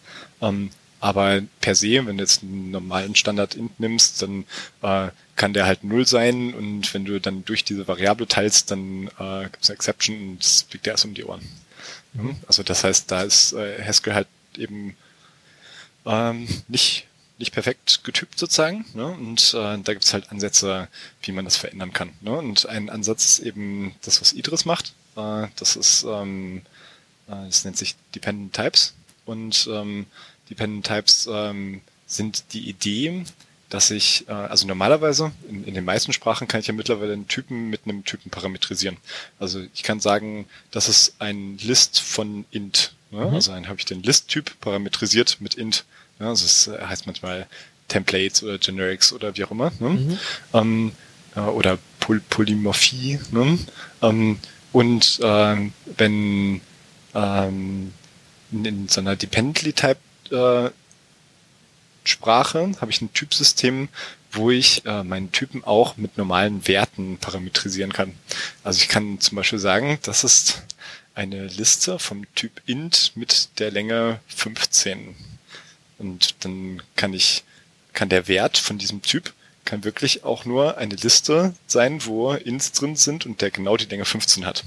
Ähm, und damit kann ich halt irgendwie dann, ähm, also so das Hello World der Dependent Types ist, äh, ähm, dass ich irgendwie eben so eine Append-Funktion habe mhm. und sage, ich kriege eine Liste von Länge m rein und eine Liste von Länge n rein und was rauskommt, ist eine Liste von Länge m plus n. Und dann kann ich halt, äh, wenn, wenn ich dann irgendwas implementiere, wo ich, keine Ahnung, die, die ganzen Werte zusammen in eine Liste mache und noch einen weiteren Wert dran schreibe, mhm. dann kann der Compiler das hinterher checken und sagen, hier, uh -uh, das, das ist leider äh, das dein Typ, der da rauskommt, ist Liste von Länge m plus n plus 1. Aber das ist jetzt ja noch, ähm, du, redest gerade von Dependent Types. Okay. Ähm, und das ist jetzt, wenn man das mit diesen Beispielen, das sind auch die Beispiele, die du meistens hörst, ich habe eine Liste vom Typ von der Länge n und ich habe eine Liste von Länge m. Und wenn ich die addiere, dann habe ich eine Liste von der gemeinsamen Länge. Das ist jetzt äh, triviale Arithmetik, das kann man im Compiler mal noch schnell hinschreiben, äh, beziehungsweise das kann man auch relativ gut noch nachvollziehen. Aber was sind denn noch andere Anwendungsfälle von sowas? Genau, also hm, das Beispiel, was ich ja gerade schon ähm, genannt habe, ist, dass ich zum Beispiel irgendwie, ähm, wenn, wenn ich so Sortieralgorithmen umsetze, mhm. ne, dann äh, kann ich halt ähm, in den Typ schreiben, dass hinterher eine, eine sortierte eine sortierte Liste auch raus, rauskommt sozusagen. Ne? Mhm. Und ähm, das ist ja schon irgendwie so, so, so ein bisschen Magie sozusagen, würde ich sagen. Äh, du ähm, machst halt irgendwas in, in der Implementierung, die kann auch total unterschiedlich sein. Das kann irgendwie Merge Sort sein oder irgendwie Bubble Sort, Quick Sort, wie auch mhm. immer. Mhm. Ne? Und ähm, ähm, du kannst halt in, in den Aus Ausgabetyp Ne? Das, was hinterher rauskommt, kannst du schreiben, das ist eine sortierte Liste. Und ähm, das funktioniert so, dass du ähm, in deinen Typen äh, arbiträr ähm, zum einen lo logische Verbindungen äh, verwenden kannst, wie auch ähm, Funktionen. Also mhm. du hast dann sozusagen Funktionen auf Typlevel. Du kannst äh, teilweise kannst du äh, Funktionen, also kommt auf die Sprache dran. In Idris geht das, kannst du einfach äh, äh, Funktionen, die du in dem normalen Programmlevel, in dem Typlevel definiert hast, äh, kannst du äh, eins zu eins übernehmen in, in die Typwelt und kannst äh, äh, da halt sagen, na gut, ich äh, habe hier einen Ausgabewert x und äh, sortiert x muss wahr sein. So, ne? Also ich kann dann, dann irgendwie eine Kunstfunktion oder sowas sein oder spannend. mit allem. Ne? Genau, also das ist dann im, im Endeffekt ist das irgendwie eine re rekursive Funktion, die dann mhm. halt irgendwie ähm, äh, diesen äh, Typ durchgeht sozusagen und ähm, ähm, guckt, ob äh, die ähm, ähm, der der das, der erste Wert, der da drin ist, kleiner ist als der zweite Wert kleiner ist und so weiter und so fort. Mhm. Ne? Und ähm, in ähm, vielen Fällen kann das äh, dann der Compiler oder der, der Type-Checker, der da drin ist, ähm, kann der das auch auflösen. Äh, also se das, selbst in solchen jetzt, Fällen. Das hm? klang jetzt so, als ob das noch eine Runtime-Komponente hat. Äh, hat es tatsächlich nicht. Das ist das Geile da, daran. Okay. Ne? Das, ähm, du, ähm, also du kannst, du, du kannst tatsächlich beides haben. Mhm. Ne? Also du kannst ähm, ähm, bei Idris hast du ähm, ähm, Typen, die bei Runtime äh, erst erstellt werden. Ne? Also du hast First Level Types. Äh, das heißt, du kannst einen, einen Typen an eine Funktion übergeben oder du kannst auch eine Funktion einen Typen zurückgeben lassen. Mhm. Du kannst irgendwelche Typen errechnen, wenn du willst. Ne? Das sind eben dann so äh, auf Typ-Level irgendwie Funktionen, die du äh, machst. Ne? Ähm, aber das, die Beispiele, die ich jetzt bisher genannt habe, die funktionieren alle zur Compile-Time. Also der, der kann halt äh, sozusagen ähm, dein, deine Implementierung und den, ähm, den Typ, den du ähm, hast, kann er äh, ähm, so miteinander verbinden, dass er hinterher sagen kann, okay, der, dieser Code wird tatsächlich immer diese äh, logischen Eigenschaften, die ich da dran geschrieben habe, wird die äh, haben. Ne? Und das ist bei, bei Idris ist es halt häufig so, dass du ähm, da an die Grenzen stößt, was mhm. äh, der automatisch kann. Ne? Und dass du dann manuell äh, irgendwelche äh, Beweisobjekte mitliefern musst. Und äh, das ist dann äh, der Punkt, an dem das auch nicht mehr äh, allgemeingültig einsetzbar ist, denke ja. ich, dieses Ding. Ne? Ähm, weil es einfach so für, für den Normalprogrammierer zu kompliziert ist, da irgendwie so ein, so ein äh, einfach so ein Beweis irgendwo als Parameter mitzuliefern und mhm. dann, dann erst kann die Funktion da, das machen, was sie, was sie eigentlich soll. Das ja. klingt ziemlich cool. Ähm, das ist aber eine ganz andere Ebene, auf der du dann Probleme lösen musst plötzlich. Genau, aber das ist natürlich richtig cool, weil du ein, ein ganz enges Korsett um deine Implementierung äh, mhm. ähm, machen kannst und die Implementierung kann halt wirklich hinterher nur das. Ne? Und äh, das, da sind wir halt auch schon ganz tief in, in so äh, formalen Methoden drin, würde ich sagen. Mhm. Ähm, äh, das ist halt die, die Idee, dass man Eigenschaften beweisen kann auf Programmen. Ne? Und mhm. da gibt's halt irgendwie so Sachen wie COQ, COQ. Ja.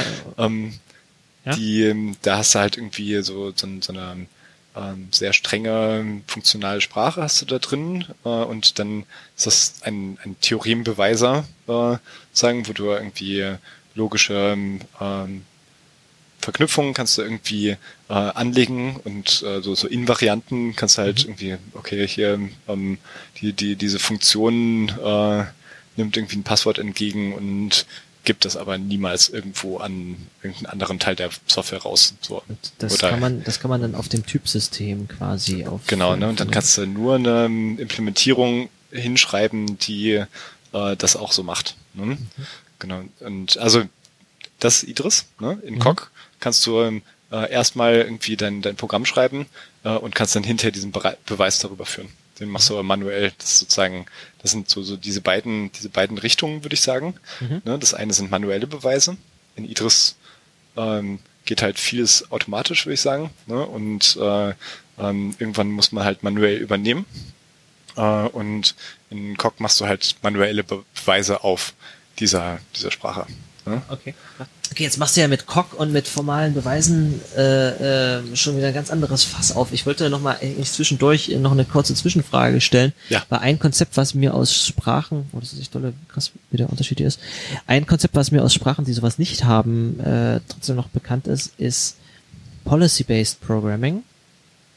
Und zwar, dass du quasi wie äh, ein bisschen ist das die statische Variante zu einem äh, Strategy Pattern, dass du einen Typ hast, den du mit einem anderen Typen parametrisierst und aufgrund von diesem Parameter kannst du dann statische Dispatches machen und da dich unterschiedlich verhalten. Also wir hatten einen Logger und der der äh, hat Logs weggeschickt zu einem Remote Service und der hatte zwei Strategien. Äh, und die eine Strategie, diese Strategie kann man halt statisch mit in das Objekt reintun.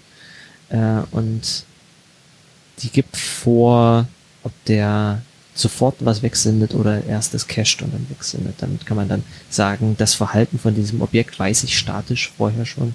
Aber das ist quasi nur eine ganz einfache Variante davon. Ne? Genauso gibt es irgendwie andere Policies, die du auf Typebene mit angeben kannst. Aber das, was du hier beschrieben hast, ist tatsächlich, ich kann während der Compile-Time nochmal Code ausführen lassen, der verifiziert, dass meine Liste auf eine bestimmte Art und Weise sortiert ist. Sowas, ja. Genau, ne, das ist alles Compile-Zeit. Dieses Policy-Based ähm, kenne ich tatsächlich gar nicht. Das klingt eigentlich ganz spannend. Das ist, äh, wahrscheinlich so eine Vorstufe dann irgendwie zu solchen Also es solchen funktioniert Sachen. in C++, dementsprechend ist es Ja. nicht so krass auf. Naja, in C++ kommen ja irgendwie jetzt in immer abgefahrenere Sachen rein. Ne? Irgendwie in C++ 20 gibt es irgendwie diese Concepts, noch nicht komplett verstanden habe, aber auch da kann man ähm, irgendwie so Invarianten kann man irgendwie definieren. Gibt es zum Beispiel schon mal gesagt, dass ne? C++ irgendwie in seiner Lebenszeit jegliche andere Funktionalitäten von allen anderen Sprachen schlucken wird. Sonst ist es nicht C++. ja, aber so, so, so, so ist es eigentlich noch gar nicht. Also entweder es fällt in C++ direkt rein oder es landet in Das Boost. kannst, du kannst ja in viel, über viele andere Sprachen genauso sagen. Also, ich das, das habe ich mal gelesen, dass, dass Bjarne Stostrup äh, vor, vor langer, langer Zeit mal äh, mit der Idee gespielt hat, äh, das Leerzeichen in C++ als Multiplikationsoperator zu belegen. dass du wirklich sehr mathematisch hinschreiben kannst. AB ist halt A mal B, ganz Ah, klar. krass. Immerhin haben wir es auch Leerzeichen und nicht einfach nur AB ist gleich. dann müsste es aber auch ohne Leerzeichen funktionieren. Aber nee, das hat es zumindest nicht in C++ geschafft. Ich war irgendwie vor, vor anderthalb Jahren oder sowas, war ich äh, bei den Lambda Days in, das ist hier in, in Polen, in Krakau, äh, Cool. so eine funktionale Pro äh, Programmiererkonferenz und da war irgendwie so, so ein, einer, äh, äh, ein, einer der ähm, da relativ bekannt ist so in diesem funktional, fun- funktionalen Umfeld äh, und der meinte, ja, ähm, wir versuchen ja gerade C++ funktional zu kapern. also die, die haben es irgendwie immerhin jetzt schon mal geschafft, dass da irgendwie so ähm, eine vergleichsweise gute Implementierung von Lambda-Funktionen drin ist. Und ähm, ich habe mich jetzt mit diesen Konzepten noch nicht beschäftigt, aber ich äh, habe auch so ein bisschen das Gefühl, es kommt aus der Ich folge ein paar C++-Gurus auf Twitter und die äh, posten manchmal so Konzept-Syntax-Beispiele, wie, Ja. das, äh, wie das aussehen würde. Und ich habe mir eigentlich gedacht, Konzepts, ähm, Konzepte sind eigentlich fast so einfach so ein bisschen was wie Trade Bounds in, in anderen Sprachen, wo du sagen kannst, ich habe zwar Generics, aber die müssen von diesem, von dieser Typklasse sein auf eine bestimmte Art und Weise. Aber wenn ich mir die Beispiele dann angucke, denke ich mir, ich verstehe überhaupt nicht, was hier passiert. Das liest sich auch überhaupt nicht. Ja. Leute, schreibt doch, macht doch mal was, was sich irgendwie äh, lesen lässt. Aber wenn du sagst, dass man damit auch äh, krassere Sachen ausdrücken kann, Genau. Also wie, wie gesagt, ich, ähm, ich weiß es nicht und ich äh, möchte ja auch nichts, äh, nichts Falsches erzählen. Ähm, ähm, ich hab, hatte nur das, das Gefühl, dass es vielleicht aus der Ecke kommt. dafür haben wir ja in der nächsten Folge Jupp zu Gast, der uns genau, der, der kann das dann eventuell erzählen. kann er sich schon mal vorbereiten. Nee, aber äh, so, wir haben jetzt äh, einen schönen Bogen geschlagen und äh, wir haben jetzt also Typsysteme, das hat mit Functional Programming eigentlich äh, nicht wirklich was zu tun, weil es ein eigenes Konzept ist und es gibt Typsysteme, die sind nicht nur streng, sondern die haben auch noch Dependent Types, das heißt, Mhm. äh, wenn ich eine Operation auf einem Typen mache, kommt ein Typ dabei raus, der vom Ausgang dieser Operation abhängt quasi. Mhm. Äh, und das kann man statisch evaluieren und das erlaubt einem jetzt noch striktere oder noch genauere Aussagen über das Verhalten von Code zu treffen. Ja. Und dabei, äh, das erlaubt einem nun statische Analyse auf einem ganz anderen Level zu machen, nämlich dass ich mit einem logischen Beweiser oder einem Solver mein Code über äh, wirklich hochlevelige logische Aussagen über meinen Code treffe. Ist, treffe ich das gerade richtig? Genau. Ne? Also ich würde es vielleicht nicht statische Analyse nennen, weil ja statische Analyse ja. eher so, ähm, was nicht so, so Patterns erkennt, würde ich sagen, im Code ist eher so äh, ein, ein statischer Check, eine, äh, ein, ein Korsett, aus dem man, aus dem die mhm. Implementierung nicht rauskommt, sozusagen. Ne? Also ich kann ähm, arbiträr logische Verknüpfungen sozusagen die Typen reinschreiben, sowohl in, in, die Eingabeparameter von so einer Funktion zum Beispiel, als auch in den Ausgabeparameter. Ich kann halt sagen, zum Beispiel bei einer ähm, geteilt durch Funktion äh, kann ich halt bei dem äh, zweiten äh, Parameter kann ich halt dran schreiben, darf nicht null sein. Ne? Das ist ja auch ähm, ungleich null, das ist auch eine logische Verknüpfung sozusagen oder ein logischer Wert. Ne? Mhm. Ähm, genau. Solche Sachen kann man halt machen und da sind wir sozusagen äh, mitten in den formalen Methoden angekommen, weil das sozusagen eine Art und Weise ist, ähm, wie ich äh, Invarianten oder irgendwie logische Verknüpfungen auf äh, meinem Programmcode irgendwie beweisen kann. Ja? Ähm, es gibt ähm, ähm, mehrere unterschiedliche, würde ich sagen. Also wir haben ja eben, eben schon mal ganz kurz äh, Coq angesprochen. Ähm, da ist es so, da, da schreibt man es nicht in die Typen rein. Da schreibt man sozusagen, würde ich sagen, separat sein Programm, implementiert das in dieser funktionalen Sprache, die da drin ist, Kalina heißt sie. Ähm, und dann kann ich äh, unabhängig davon kann ich halt irgendwie sagen, naja, hier irgendwie, wenn ich folgende Funktionen so und so benutze, dann ist das das gleiche wie folgendes anderes. Ne? Also ich kann irgendwie äh, logische Verknüpfungen ähm, aufstellen, die aber nicht direkt an dem Code dranhängen als ein Typ, sondern die separat davon sind. Und dann kann, kann ich separat dazu einen manuellen Beweis machen. Mhm. Und das, das Schöne daran, äh, wenn man das äh, an, an dem Code dran macht, als eine, eine Typannotation oder eine Annotation auch nur, ähm, da ist halt, dass man ähm, dass, äh, dass das direkt sozusagen den Code eingrenzt, ne, dass man es direkt sieht, dass man die ähm, die Typen, die man halt vorher hat, dass man die nochmal ein bisschen klarer denkt irgendwie. Nicht nur, das ist ein Int, sondern das ist vielleicht ein Int, der größer ist als zwei und kleiner als 16 und durch drei teilbar sein muss oder sowas, mhm. irgendwie sowas. Ne? Genau, und ähm, da gibt's auch wieder unterschiedliche Varianten von. Also da gibt's halt äh, diese Dependent Types, die halt super mächtig sind, würde ich sagen. Äh, also mit denen kannst du irgendwie all, alles, äh, was irgendwie mit ähm, äh, Intuitionistic Logic ausdrückbar ist, also so konstruktive Logik, äh, müssen wir nicht reingehen, ähm, ähm, kannst du damit ausdrücken. Ne? Ähm, und dann gibt's aber noch, ich würde sagen, die, die Light-Variante davon, äh, die äh, versucht mit einem SMT-Solver Sachen äh, zu beweisen auf dem Code. Also dann kannst du genauso äh, Annotationen ähm, finden äh, darüber. Das ähm, ähm, wahrscheinlich bekannteste Beispiel ist Liquid Haskell.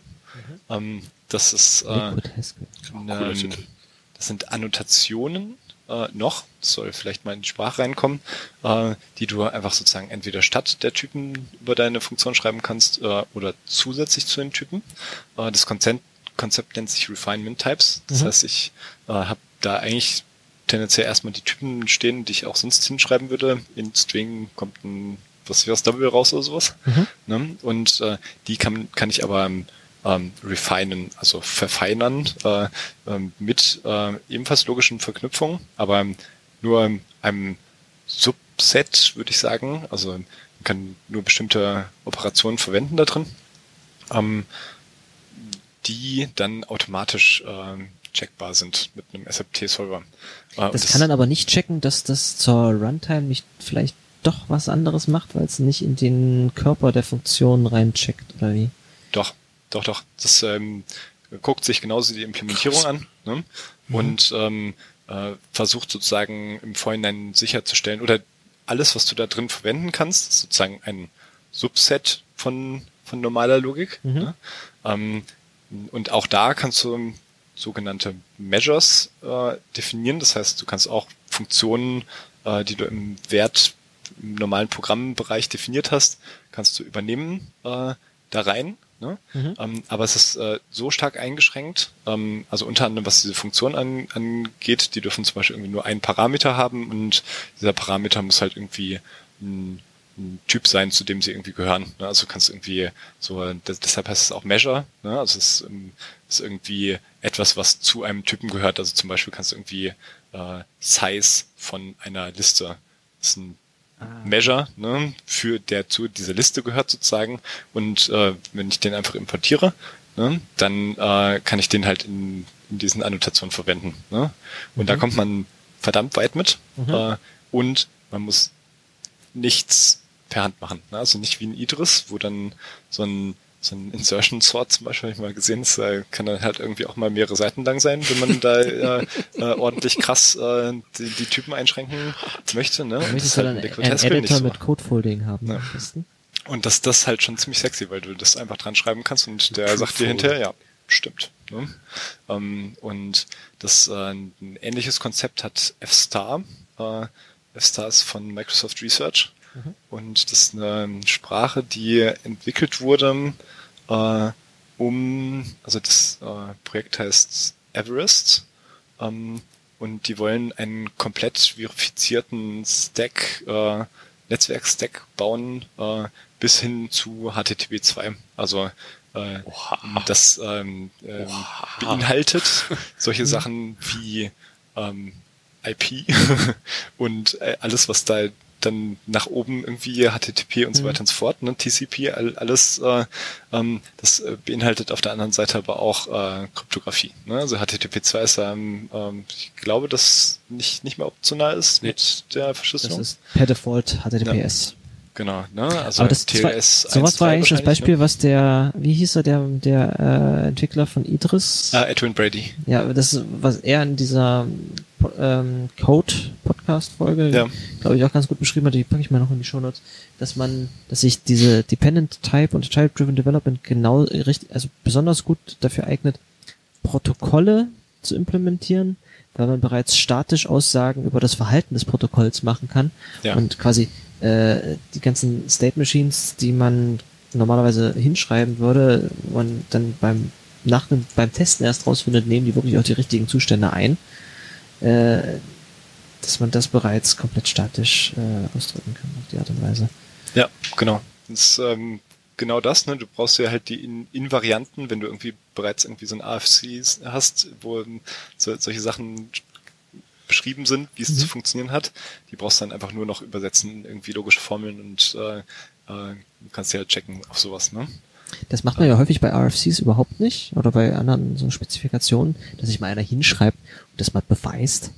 Aber ich Das glaube, wenn man, wenn wenn man wenn's, Dingen wenn's machen so. Default-Verhalten wäre, dass man von bestimmten Protokollen einfach in so einer, äh, zum Beispiel in Idris, äh, eine Implementierung schreibt, da hat man ja quasi den Beweis von dem Protokoll selbst schon äh, geliefert. Das Das wäre witzig, wenn dann rauskommt, äh, also Das kann nicht funktionieren. Das, das kann nicht funktionieren. Ja. Das ist der krasse nächste Schritt auf jeden Fall. dass man das so einfach durchziehen könnte. Was, was da zu dem Thema interessant ist, ich war auf der BobConf vor zwei Monaten vielleicht ähm, und das ist auch so ein, bisschen formale Methoden, funktionale Programmierung und so und äh, ein Talk, ging, da ging es um den äh, TCP RFC äh, und wie die Realität davon abweicht. Ähm, und das war ziemlich, ziemlich lustig, weil ja nämlich, äh, also die haben auch halt so, so, Von so TCP selbst. ja, genau. Ne? Also die haben äh, auch so ein Modell halt irgendwie am Anfang gemacht äh, und haben halt den AFC sich genommen und haben äh, halt mal irgendwie so, so die State Machine aufgeschrieben. Ne? Und das waren dann irgendwie, ich weiß nicht, vielleicht 30, 40 States oder irgendwie sowas. Möglicherweise weniger. Ne? Wahrscheinlich viel weniger, keine Ahnung. Ähm, und ähm, haben dann irgendwie mal angefangen und haben so eine übliche Implementierung von TCP genommen. Äh, irgendwie so in Linux zum Beispiel. Ne? Und äh, haben irgendwie vier, fünf Referenzsachen irgendwie hergenommen. Äh, und haben irgendwie schnell gemerkt, ah, die halten, halten sich da gar nicht dran. Beziehungsweise, also die, diese äh, States sind schon noch irgendwie da, aber teilweise sind die gar nicht relevant und ähm, diese ähm, Implementierungen haben dann wahrscheinlich äh, niemals super ein viele, super viele Zwischenstates einfach, die sich auch komplett anders verhalten oder überhaupt nicht spezifiziert sind. Und äh, dann hat er hinterher nochmal so ein Slide gezeigt, da meinte er, ne, und das, das ist jetzt das, was eigentlich so in der Realität TCP ist. Und zwar so, ein, keine Ahnung, hunderte von States. Ich wollte gerade sagen, ist es einfacher oder ist es komplizierter, als was spezifiziert ist? Es ist komplizierter. Ich äh, glaube, das hängt äh, alles irgendwie so mit so, so Praxissachen zusammen, dass man dann irgendwie sagt, naja, irgendwie, wenn, wenn ich gerade in einem DDoS-Angriff stecke und ähm, der und der Server sich nicht so und so verhält, dann mache ich das und das oder so wahrscheinlich. Ne? Also sobald du Routing-Regeln hast irgendwo drin, wird's wahrscheinlich Ja, auch ganz dolle. von Möglicherweise, ja. Also er hat auch, auch nicht so viel gesagt darüber, was jetzt diese zusätzlichen States sind, aber die lagen halt dann äh, entweder zwischen den eigentlichen States oder haben die halt irgendwie ersetzt. Fand ich nur interessant. Ähm, Krass Anekdote am Rand. Genau. Und jetzt mh, waren wir bei dem Projekt Everest ähm, stehen geblieben. Mhm. Ähm, und das halt schon, schon ziemlich krass, weil die halt irgendwie dieses F-Star komplett, also so, so ein bisschen wie diese Mozilla-Geschichte mit Rust, dass die erstmal äh, eine Programmiersprache gemacht haben, um ihren Browser neu zu schreiben. Ne? Und äh, Mhm. das Project Everest hat halt eine Programmiersprache geschrieben, um äh, dieses, äh, diesen HTTP2-Stack äh, komplett zu ähm, schreiben und verifizieren. Äh, und die sind damit immerhin schon mal so weit, dass jetzt in dem vorletzten Firefox äh, oder seit dem vorletzten Firefox sind ähm, die ersten verifizierten Kryptoprimitiven für ein TLS drin. Ähm, also das heißt, die Aber haben jetzt in F-Star oder in Genau, die sind in F-Star geschrieben und die wurden dann irgendwie exportiert. Ich bin nicht ganz sicher, das ist äh, häufig so bei solchen Sprachen, dass du das dann irgendwie exportieren kannst in eine, in eine andere Sprache und dann halt übersetzen kannst. Ne? Ah, ja. Ja. Im Zweifelsfall kompilierst du es zu CE oder sowas. Genau. Cool. Ja, und ähm, das halt schon ziemlich geil, muss ich sagen. Ne? Das ist halt ein, Aber ist dann verifiziert, dass man die Krypto nicht brechen kann? Oder ist es verifiziert, dass die, die, dass die Versprechen von der Krypto eingehalten werden? Ähm, Was heißt denn äh, verifizierte Krypto-Algorithmen? genau, also verifiziert ist erstmal auch ein super schw- schwammiger Begriff, wie wir jetzt irgendwie möglicherweise schon Also sehen. Also so, verifiziert ist ja eigentlich, so einem- ich, ich sage vorher, ich, es stürzt nicht ab und dann tut's das halt auch nicht. Kann. Ist ja auch verifiziert auf eine gewisse Art und Weise. Genau, es hängt halt davon ab, was so dein, deine Aussagen sind, die du verifiziert hast. Ne? Also Mhm. um vielleicht mit, m, zu den Listen zurückzukommen, wenn ich jetzt irgendwie so eine Sortierfunktion habe, kann ich halt entweder ähm, darauf verifizieren, dass äh, die Liste hinterher genauso lang ist. Das ist schon mal eine coole Aussage irgendwie, würde ich Mhm. sagen, ne, die mir weiterhilft, aber äh, das ist jetzt noch nicht besonders tiefgreifend. Ich kann aber auch sagen, ähm, äh, ich verifiziere, dass in der Liste hinterher die gleichen Elemente sind wie in der Liste vorher. Ne? Das ist dann ein, eine Stufe weiter, würde ich sagen. Ne? Äh, oder ich kann halt verifizieren, dass tatsächlich eine, eine sortierte Liste rauskommt. Mhm. Ne? Und ähm, wie jetzt die Invarianten da in, äh, bei diesen Kryptoprimitiven aussehen, äh, das weiß ich nicht genau. Ne? Aber ich, äh, ich, ich nehme an, dass die ähm, da bei äh, diesem Project Everest, äh, bei diesen Kryptoprimitiven ähm, schon sozusagen die mathematischen Invarianten von diesen Kryptoprimitiven genommen haben und die dann bewiesen haben. Ne? Mhm. Äh, aber auf dem Weg sicherlich auch so, so Sachen wie, ähm, das kann halt nicht overflowen oder sowas. Ne? Um, ich da welche modulo Sachen mache oder keine Das Ahnung. hat, das hat Microsoft entwickelt? Und das, Microsoft Research. Ne? und, und, äh, aber in das ist Firefox lustig, ne? ist es Und das- drin. in Firefox sitzt drin, ja. Das ist krass, ne? Nice. Ja klar, also ich meine, wenn du sowas machst, hast du natürlich Interesse daran, dass es, wenn du gute Krypto machst, dann hast du Interesse daran, dass es jeder benutzt und dann gibst Ja. du es halt den, den Standard-Browser-Implementierern einfach schon mal hin, Ja. dass die es einfach verwenden können. Ne?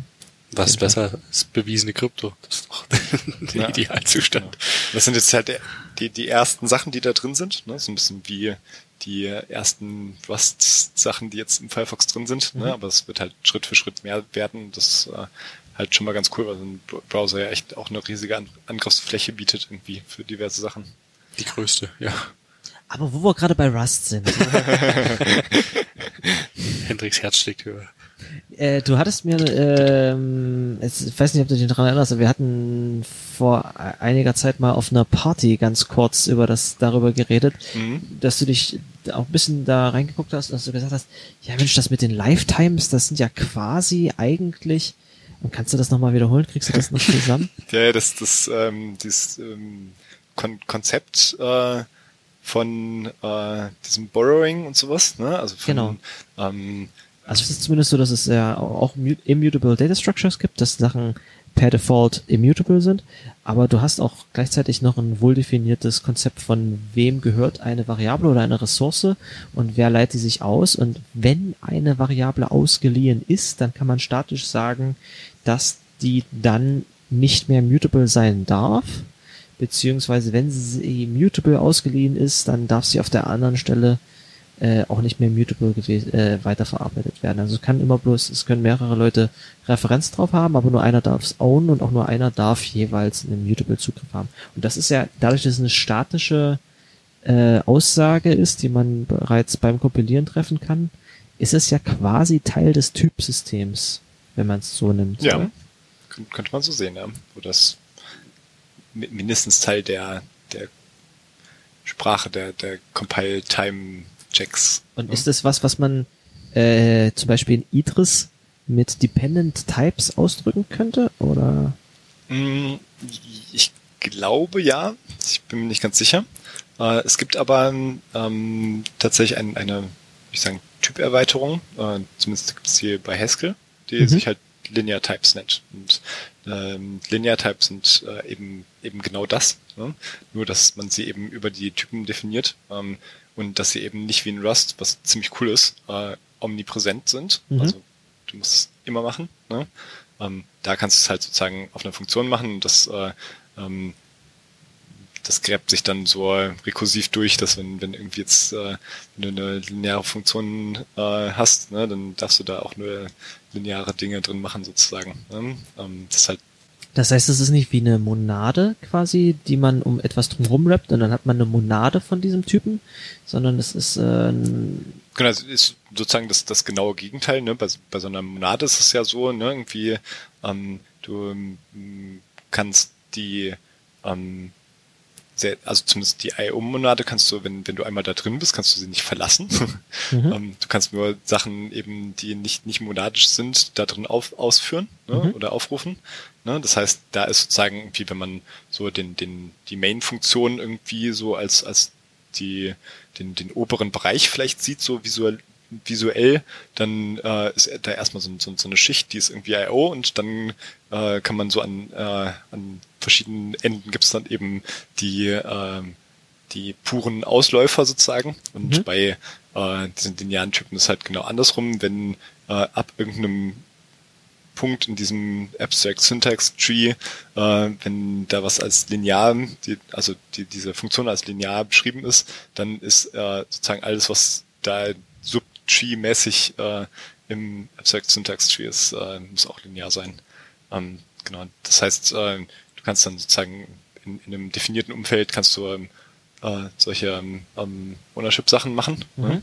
Ähm, aber ähm, das auch gerade erst am Anfang, ich habe da auch noch nicht äh, äh, wirklich mit rumgespielt. Ähm, und das ist halt in Rust echt ziemlich cool, dass das äh, halt immer da ist. Ne? Was werden denn für Beispiele in Haskell beschrieben, die man mit linearen Typen Naja, ganz viele Sachen gehen halt irgendwie so um, um Ressourcen, die du halt äh, dann irgendwie, die du schließen musst, zum Beispiel, ne? aber die du auch nur ein, einmal schließen darfst. Ne? Also so ein, so ein File-Descriptor zum Beispiel irgendwie, ne? kann, äh, wenn ich den ne, normalen Haskell benutze, kann, kann das halt passieren, dass ich versuche, den zweimal zu schließen und Mhm. das weiß ehrlich gesagt gar nicht, was dann passiert, es ein Fehler ist oder ob der dann sollte einfach schon geschlossen ist oder so, aber ähm, so richtig cool ist das halt nicht. Ne? Und äh, da kannst du halt sagen, na gut, ich ähm, mach das irgendwie linear hier und äh, dann äh, gibt's den nur einmal sozusagen oder ich kann immer nur eine eine Schreib Schreibreferenz darauf äh, Mhm. haben. Genau, und kann den auch nicht irgendwie, kann diese Schreibreferenz auch nicht duplizieren und äh, kann deshalb auch nur an einer Stelle irgendwie sagen, hier, ich äh, schließe das wieder. genau. Und das ähm, habe ich jetzt aber noch nicht viel angewandt gesehen. Das ist, wie gesagt, auch relativ neu. Ähm, und ähm, ist aber, finde find ich spannend, dass das halt irgendwie, äh, dass da die Rust-Leute ein, ähm, würde ich sagen, ziemlich un unbeflecktes äh, Gebiet der Typtheorie genommen haben, was es irgendwie an, an diversen Stellen schon mal gab, aber das so cool umgesetzt haben, dass äh, plötzlich andere Sprachen da irgendwie das wieder ausgraben, würde ich sagen. Es, es kommt zumindest, äh, sie haben es geschafft, das so einzubauen, dass es einem nicht sehr akademisch vorkommt. ja, ja, genau. Und das ist halt in, in Haskell anders, ne? Also es ähm, ist halt eine Sprache aus dem akademischen Umfeld und auch wenn das jetzt plötzlich irgendwie ganz viele Leute irgendwie für äh, Real-World-Anwendungen äh, einsetzen mhm. ähm, und ähm, plötzlich auch das Tooling sich irgendwie deutlich verbessert und man das schon irgendwie merkt, dass Leute auch irgendwie ähm, nicht nur Akademiker mehr irgendwie ähm, dran, dran Interesse haben, ähm, ist das halt trotzdem noch so. Ne? Und das ist halt, ist halt irgendwie, so ist, ist halt sehr schade, dass, dass Idris ähm, an ganz anderen Stellen sehr akademisch ist, weil die halt irgendwie so diese diese eigentliche Sprache ist halt sehr ähnlich zu Haskell und die haben es halt ziemlich gut aufgeräumt ähm, mhm. und haben halt irgendwie so diese ganzen Ecken und Enden, wo Haskell irgendwie nicht so geil ist. Ähm, so, dass es zum Beispiel irgendwie 15 verschiedene String-Typen ungefähr gibt, äh, ähm, gefühlt, ähm, haben die halt ausgebügelt. So. Ne? Und ähm, ähm, An welchen anderen Stellen ist es dann doof?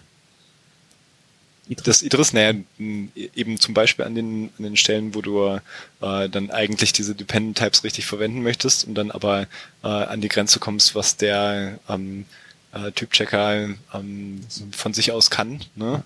Und da kommst du, glaube ich, in Idris dann relativ schnell, schnell auch hin, dass du sagst, naja, oh, ich möchte das eigentlich äh, jetzt, jetzt habe ich mich schon mal an diese Invarianten gewöhnt mhm. und möchte das jetzt auch nutzen und dann äh, landest du plötzlich wieder in einem äh, Umfeld, wo das nicht mehr automatisch geht und dann ähm, kann man dann kann man dann an manchen Stellen also ein schönes Feature bei Rust ist, dass du irgendwie jetzt deine Funktion hinschreiben kannst, aber dann ist dann wenn du die noch nicht ausimplementieren möchtest, kannst du unimplemented reinschreiben als Makro und dann kompiliert es trotzdem. Kann man bei Idris dann an solchen Stellen sagen, hier könnte ein Beweis stehen, aber ich kann ihn momentan noch nicht hinschreiben.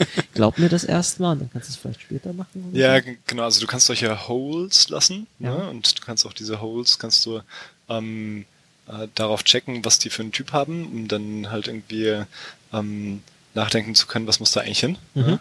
Ähm, aber du kannst jetzt dein Programm nicht umsetzen äh, in ein ausführbares Programm, äh, ja. bevor du die nicht gefüllt hast. also das ist sozusagen ein, eine Hilfe zur Entwicklung. Aber jetzt, lassen.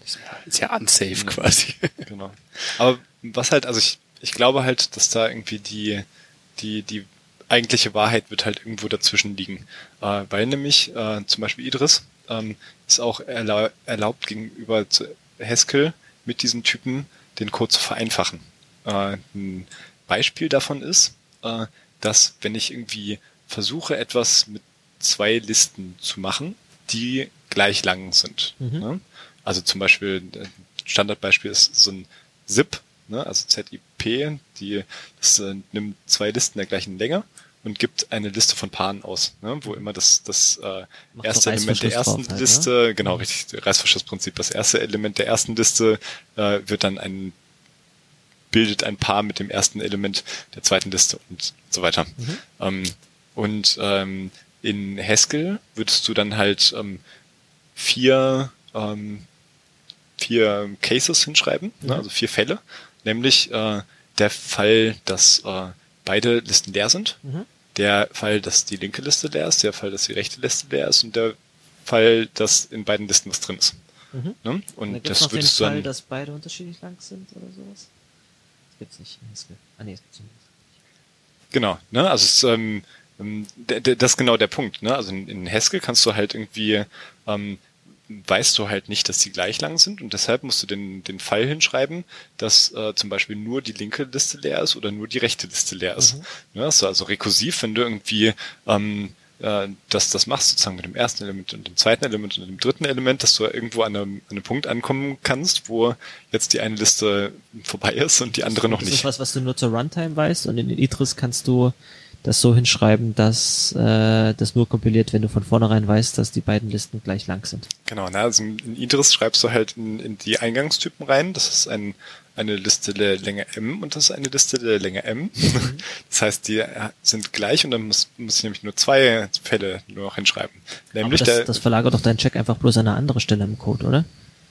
Ähm, ja, möglicherweise. Aber es kann auch gut sein, dass das ähm, sich ähm, ähm, so weit hoch verlagert, dass du es einmal checkst und plötzlich äh, an 50 Stellen äh, äh, du ein einfacheres Leben hast sozusagen. Wie, wie wird denn das, wie, wie wird denn das dann gehandhabt, wenn ich zum Beispiel jetzt Input von außen habe? Also wenn mein, wenn ich mit Idris einen Parser schreibe und der passt ein JSON-Objekt zum Beispiel, da stehen zwei Listen drin, die ich verzippen möchte, wie wird denn das dann gehandhabt? Das genau, also ja das, das super spannend tatsächlich, weil ja eigentlich ähm, das, ähm, hat man ja irgendwie ähm, den, die, die naive Vorstellung, dass äh, Typen ein ähm, Compile-Zeitkonstrukt sind und ähm, alles andere ist irgendwie ein Runtime-Konstrukt. Ne? Also, das wäre so meine naive Vorstellung gewesen. Genau, richtig. Und das ist auch gar nicht so naiv, weil das eigentlich bei allen Programmiersprachen so ist.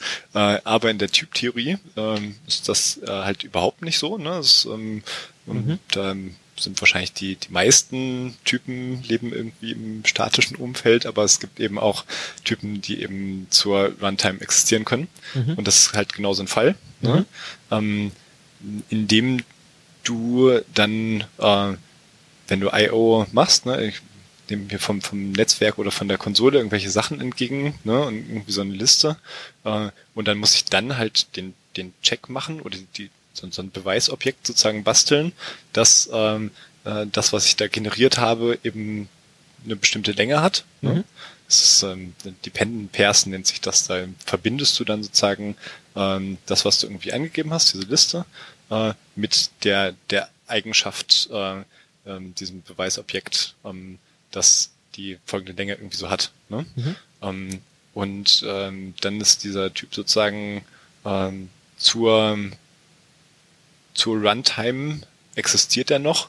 Und das ist eben aber zum Beispiel ein so ein Fall, wo ich dann äh, so ein Beweisobjekt halt herumreichen muss. Ne? Also dann habe ich irgendwie äh, ein, ein, ein Beweisding irgendwie, mhm. äh, das schleppe ich halt irgendwie mit und kann das dann eben äh, an so eine Funktion übergeben und sagen, hier, das ähm, übrigens hat, hat die gleiche Länge, so, ne, die beiden Listen, die ich gerade eingegeben habe oder sowas. Interessant. Ja, und das, das aber eben, da, da kommen wir halt so ein bisschen in die ähm, sehr spannenden, aber für Normalentwickler unsexy Bereiche rein, würde ich sagen. Ja, das sind so die Bereiche, ich meine, äh, Template Metaprogramming ist auch hauptsächlich interessant für Leute, die Bibliotheken bauen. Aber es ist halt dann auch das Schöne, was du machen kannst. Ich möchte natürlich nicht die ganze Zeit Code schreiben und den beweisen und das ausführen, aber es, es ist super gut, wenn du weißt, dass du Libraries hast, die ganz strikte Restriktionen sich auferlegt haben und dass ich, äh, wenn ich eine Library benutze, dass dann definitiv das und das und das damit nicht passieren kann. Und das brauchst du nicht, weil das Ding irgendwie eine Test-Suite hat, die aus 35.000 Zeilen Code besteht, die, äh, oder 35 mal so viel Zeilen Code besteht wie der ursprüngliche Code, was wahrscheinlich noch gar nicht reicht, sondern weil es einfach statisch gut ausdrückbar ist. Genau, und also ich denke, dass das Coole ist halt einfach, dass man es machen kann. Ne? Also irgendwie, ich bin halt großer Fan von solchen Ansätzen, wie, wie bei diesem F-Star oder auch bei Haskell, ähm, äh, wo man sagt, naja, wir, wir reduzieren das, was wir ausdrücken können in, in den Typen oder diesen An Annotationen. Ähm, und dafür können wir dann irgendwie das meiste irgendwie automatisch machen. Ne? Und da ähm, stößt man halt mit solchen Ansätzen aber auch an die Grenzen von dem, was geht. Ne? Also I.O. zum Beispiel. Ne? Und mhm. äh, so ein Idris kann das halt noch, ne? auch wenn das dann halt äh, super kompliziert wird. Ne? Und da muss man halt gucken, ob man irgendwie mit, mit äh, so einem ähm, keine Ahnung, Frameworks und der Standard Library, dass man irgendwie da so Konstrukte schaffen kann, dass äh, äh, Leute das auch einsetzen können, ohne halt die, diese krasse Magie da zu verstehen. Ne? Ja, aber du kannst Oder zum Beispiel ähm, auf die Art und Weise bestimmt wesentlich schönere APIs zu, zu Netzwerksachen äh, anbieten, weil du dem Benutzer deiner deines HTTP-Stacks oder sowas die Arbeit abnimmst, gewisse Checks durchzuführen zur Runtime, wenn sie das benutzen, sondern das kompiliert halt nur dann, wenn sie es, wenn sie das HTTP-Protokoll auch wirklich auf eine sinnvolle Art und Weise einsetzen. Ja. ja. Genau, und von, von daher irg irgendwo dazwischen wird halt, glaube ich, das liegen, was man irgendwann mal auch äh, einsetzen können wird. Ich ähm, weiß das bei F-Star gar nicht genau, wo da die Grenzen liegen, ob es da Grenzen gibt, äh, an die man stößt, die, die man nicht lösen kann. Ähm, möglicherweise haben die äh, eben auch so einen Ansatz, wo man dann irgendwie manuell weitermachen kann mhm. irgendwie. Das ähm, weiß nicht genau. Aber ähm, ich habe äh, letztens hier äh, gab es so, so eine super spannende Sache auf Twitter. Da hat irgendwie äh, ein Entwickler von Daphne, was äh, so eine ähm, Sprache ist auch von Microsoft Research, aber aus einer ganz anderen Ecke, die halt irgendwie Verifikationen auf imperativen Code machen. Ne? Also Daphne ist eine imperative Sprache mhm. und da kann man auch Verifikationen drauf machen. Ne? Und das ist halt, ähm, das, das geht so lange gut, wie du nicht ähm, irgendwie arbiträr irgendwelche Heap-Sachen machst. Ne? Also auf, auf dem Stack geht das äh, häufig noch erstaunlich gut. Ne? Ja, gut, Stack so, ist kannst halt irgendwie äh, kein, kein, keine, keine Pointer-Magie oder sowas mhm. darfst du halt nicht. Ne? Also, gibt's halt nicht einfach. Stack ne? geht noch ganz gut ohne Seiteneffekte. Ja, genau. Ne? Und ähm, so, sobald du halt irgendwie äh, Sachen dynamisch anlegst, irgendwie Speicher dynamisch anlegst, äh, wird's dann halt echt schwierig, glaube ich. Und das, mhm. äh, also der, der hat halt super provokant, äh, hat irgendwie die These aufgestellt, hier, man, man braucht eigentlich gar nicht funktionale Programmierung, um ordentliche ähm, formale Verifikation zu machen. Und damit hat er auch teilweise recht, ne? Also so, mhm. solange du in, in bestimmten Grenzen dich. Solange du den Hieb nicht benutzt. Ne? Ja, genau, also der, solange die, du halt keine Ahnung, dich, dich in bestimmten Grenzen bewegst, so würde ich sagen. Ne? Braucht schon Vektoren und, von dynamischer Länge. Also. Ne, der hat halt irgendwie so drei Funktionen irgendwie implementiert gehabt und sagten, hat halt irgendwie so provokant gesagt, ja, hier, äh, Leute, ähm, macht das mal besser, ne, in euren Sprachen so, ne? Und das äh, haben halt tatsächlich echt einfach äh, so die ganzen Leute, die diese ganzen formalen Verifikationssprachen irgendwie äh, entwickeln oder daran arbeiten, haben sich das zu Herzen genommen und haben ihre Lösungen präsentiert sozusagen. Und zwar super spannend, ne? Mhm. Ähm, weil äh, man da halt das ganz gut sehen konnte. Ne? Das ist irgendwie zum Beispiel in in Coq sah das eigentlich ganz ganz nett aus, muss ich sagen. Ne? Aber es war halt irgendwie leider eben separat vom Code äh, irgendwie so die, dieser, dieser Beweis und generell separat vom Code ist. Genau, ne, also da hast du sozusagen deine, deine Invariante stellst du auf und dann machst du irgendwie wie so auf so einem Zettelpapier, machst dann irgendwie so Schritte nacheinander irgendwie so, irgendwie so Induktion über M, ne, und dann machst du zwei Fälle und äh, äh, das, das eigentlich schon ganz geil aus, das ist sehr, sehr mächtig, ne, aber es ähm, ähm, hängt halt nicht am Code mit dran, ist äh, daher auch eher so ein, ähm, also es muss schon, es muss schon wirklich mit dabei sein, sonst wird's ja nicht, äh, sonst kannst du nicht wirklich benutzen. Also ich, ich glaube auch, dass äh, halt, halt seltener, würde ich sagen, deshalb in, in der Praxis benutzt wird. Ähm, mhm. Und ähm, was wollte ich jetzt eigentlich sagen? ah ja, genau. Die, die, diese Challenge hat er aufgestellt, ne? Und ähm, da, da hat man schon gesehen, dass halt er echt ähm, viele von diesen äh, formalen Beweisen waren halt echt echt lang, muss mhm. sagen, und sehr sehr schwer zu verstehen. Das Schlimmste war ein ACTA, was äh, ähm, ACTA war eh kacke. was ist das? ACTA ist äh, AGDA, hat nichts so. mit ADA zu tun. Ähm, äh, ist äh, auch, ADA kenne ich noch, aber so nichts damit zu tun hat, dann ist das nicht. Auch auch eine dependently typed Sprache, Ach so, okay. älter als Idris und ähm, sehr akademisch und ähm, syntaktisch sehr schwer zu verstehen, würde ich sagen. Okay. Um, also da kann man aber auch also Vor- und Nachbedingungen irgendwie an seine Funktionen ranschreiben. Genau, das ist ziemlich, ziemlich ähnlich wie, wie Idris im Endeffekt. Ähm, genau, aber auch schon älter und auch komplett aus dem akademischen Umfeld raus. Ne? Und ähm, es gab echt zu, super ähm, schwer zu verstehende Lösungen, Ne, teilweise kürzer als hier die in diesem Daphne, die auch nicht so besonders prickelnd war, fand ich. Ne, und dann hat man halt gesehen, in diesem F-Star, was ich eben genannt habe, hier von diesem Project Everest da von Microsoft Research und in dem Liquid Haskell, also beides so Sprachen, die ähm, alles, was geht, irgendwie automatisiert machen, äh, war das halt richtig schick. Ne? Und, äh, das war kürzer, also quasi Logik golfen. genau. genau, also teil, teilweise mussten die halt wirklich nur einfach die Invarianten dran schreiben und meinten, fertig. so, ne? Und ähm, das ähm, genau hat bei zwei, zwei Funktionen gut geklappt, bei einer nicht so gut, aber selbst da war es noch verständlich, was sie mhm. äh, ausdrücken wollten, sozusagen. Und ja. das ähm, kommt dann schon echt so in den Bereich, wo ich sagen würde, wenn man da noch ein bisschen äh, Tooling drumherum baut und das irgendwie ein bisschen verfeinert, dann kann man das irgendwann auch anwenden. So, ne? Könnte alles so viel einfacher sein. bugfreier Code. ja, krass. Cool. So, wir haben jetzt ähm, Functional Programming, eigentlich finde ich ziemlich gut zusammengefasst. Nicht nur, warte mal, also nicht nur Functional Programming, von, von Functional Programming, von Functional Programming haben wir vor einer Stunde geredet. Ja.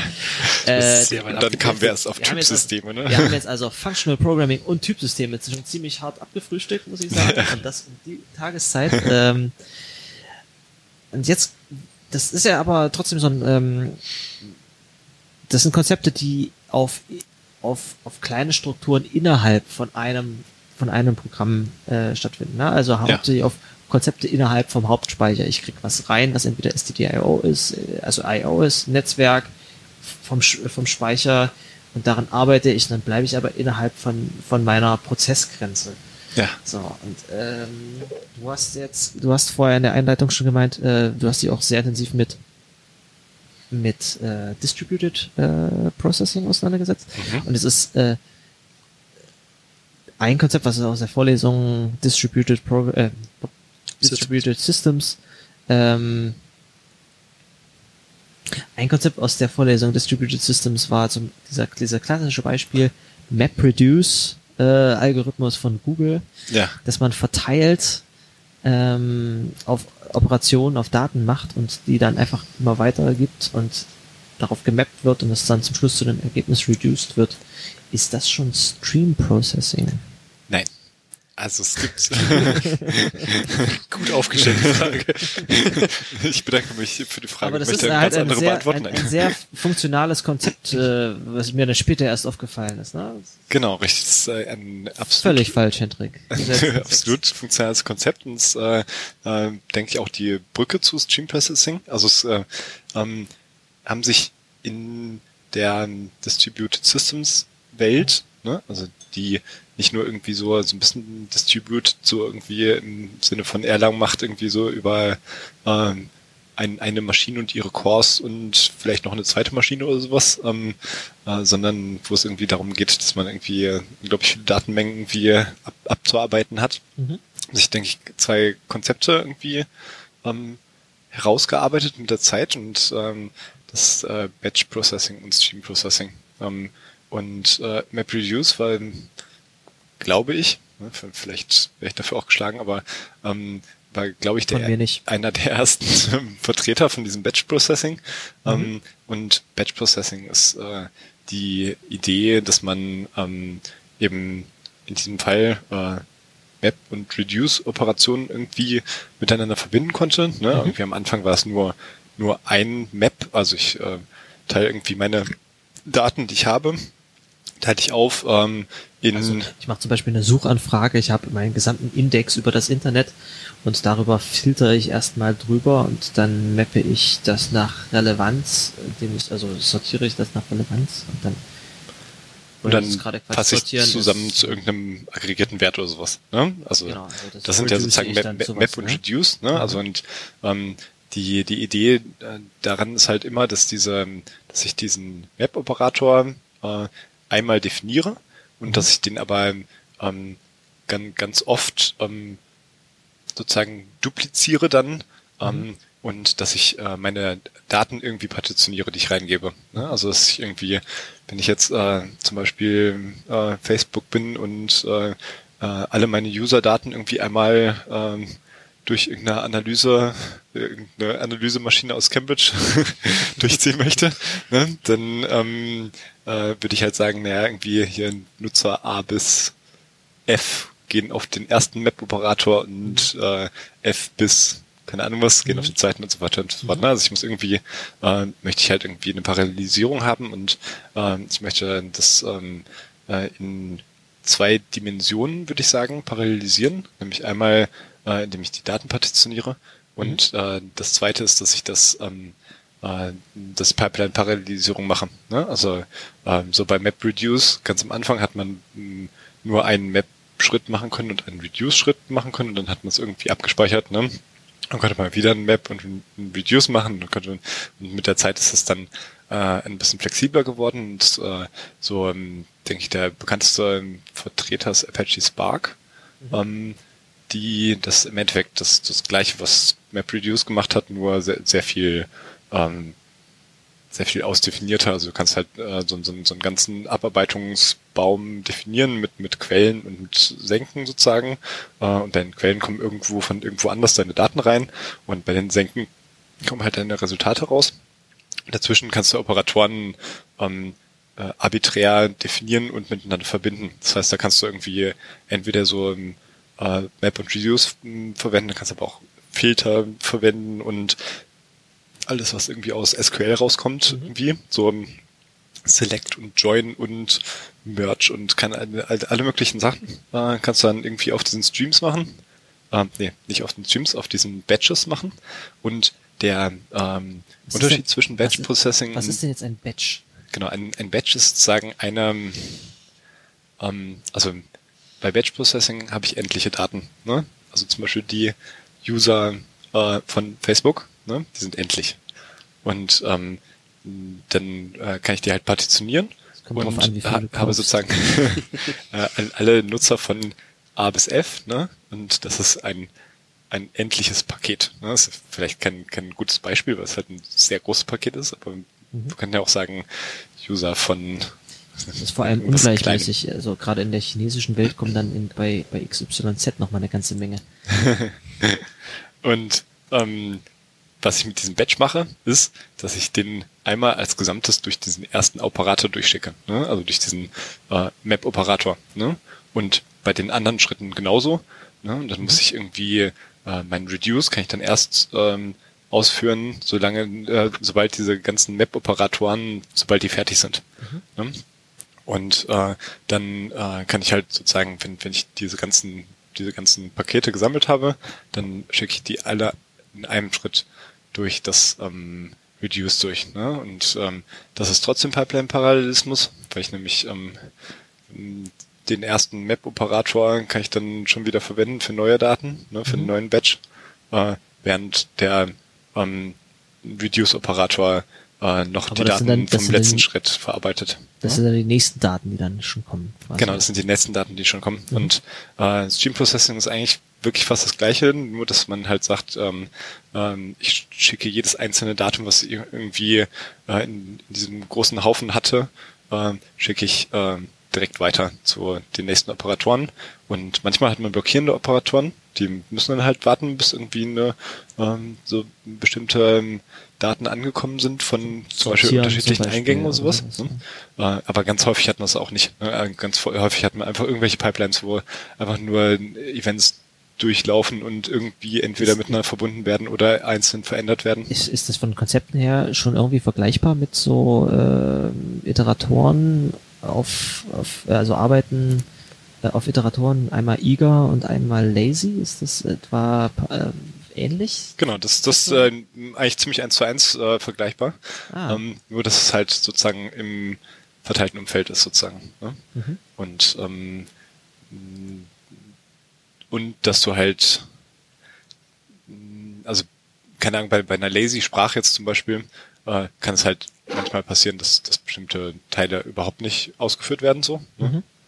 Ähm, das kann dir da nur passieren, wenn da keine Daten hinkommen. Na gut, das ist vielleicht tatsächlich ein ziemlich ähnliches Prinzip. Also ich habe ich hab um, ähm. sowas neulich zum Spaß mal äh, selber implementiert. Ja. Äh, also, in, in, in schönen Sprachen gibt es das ja schon. In TypeScript gab es äh, Lazy-Iteratoren, zumindest in der Sprache noch nicht. Das hatte ich mal an so einem Tag, an dem ich krank zu Hause geblieben bin, habe ich dann Lazy-Iteratoren in TypeScript geschrieben. Und das Problem, was einem dann auffällt, ist, dass man, ja, dadurch, dass man erst zum Schluss was ausführt, sammelst du deine vorherigen Schritte und die äh, Operation darauf bis ganz zum Ende eigentlich ein.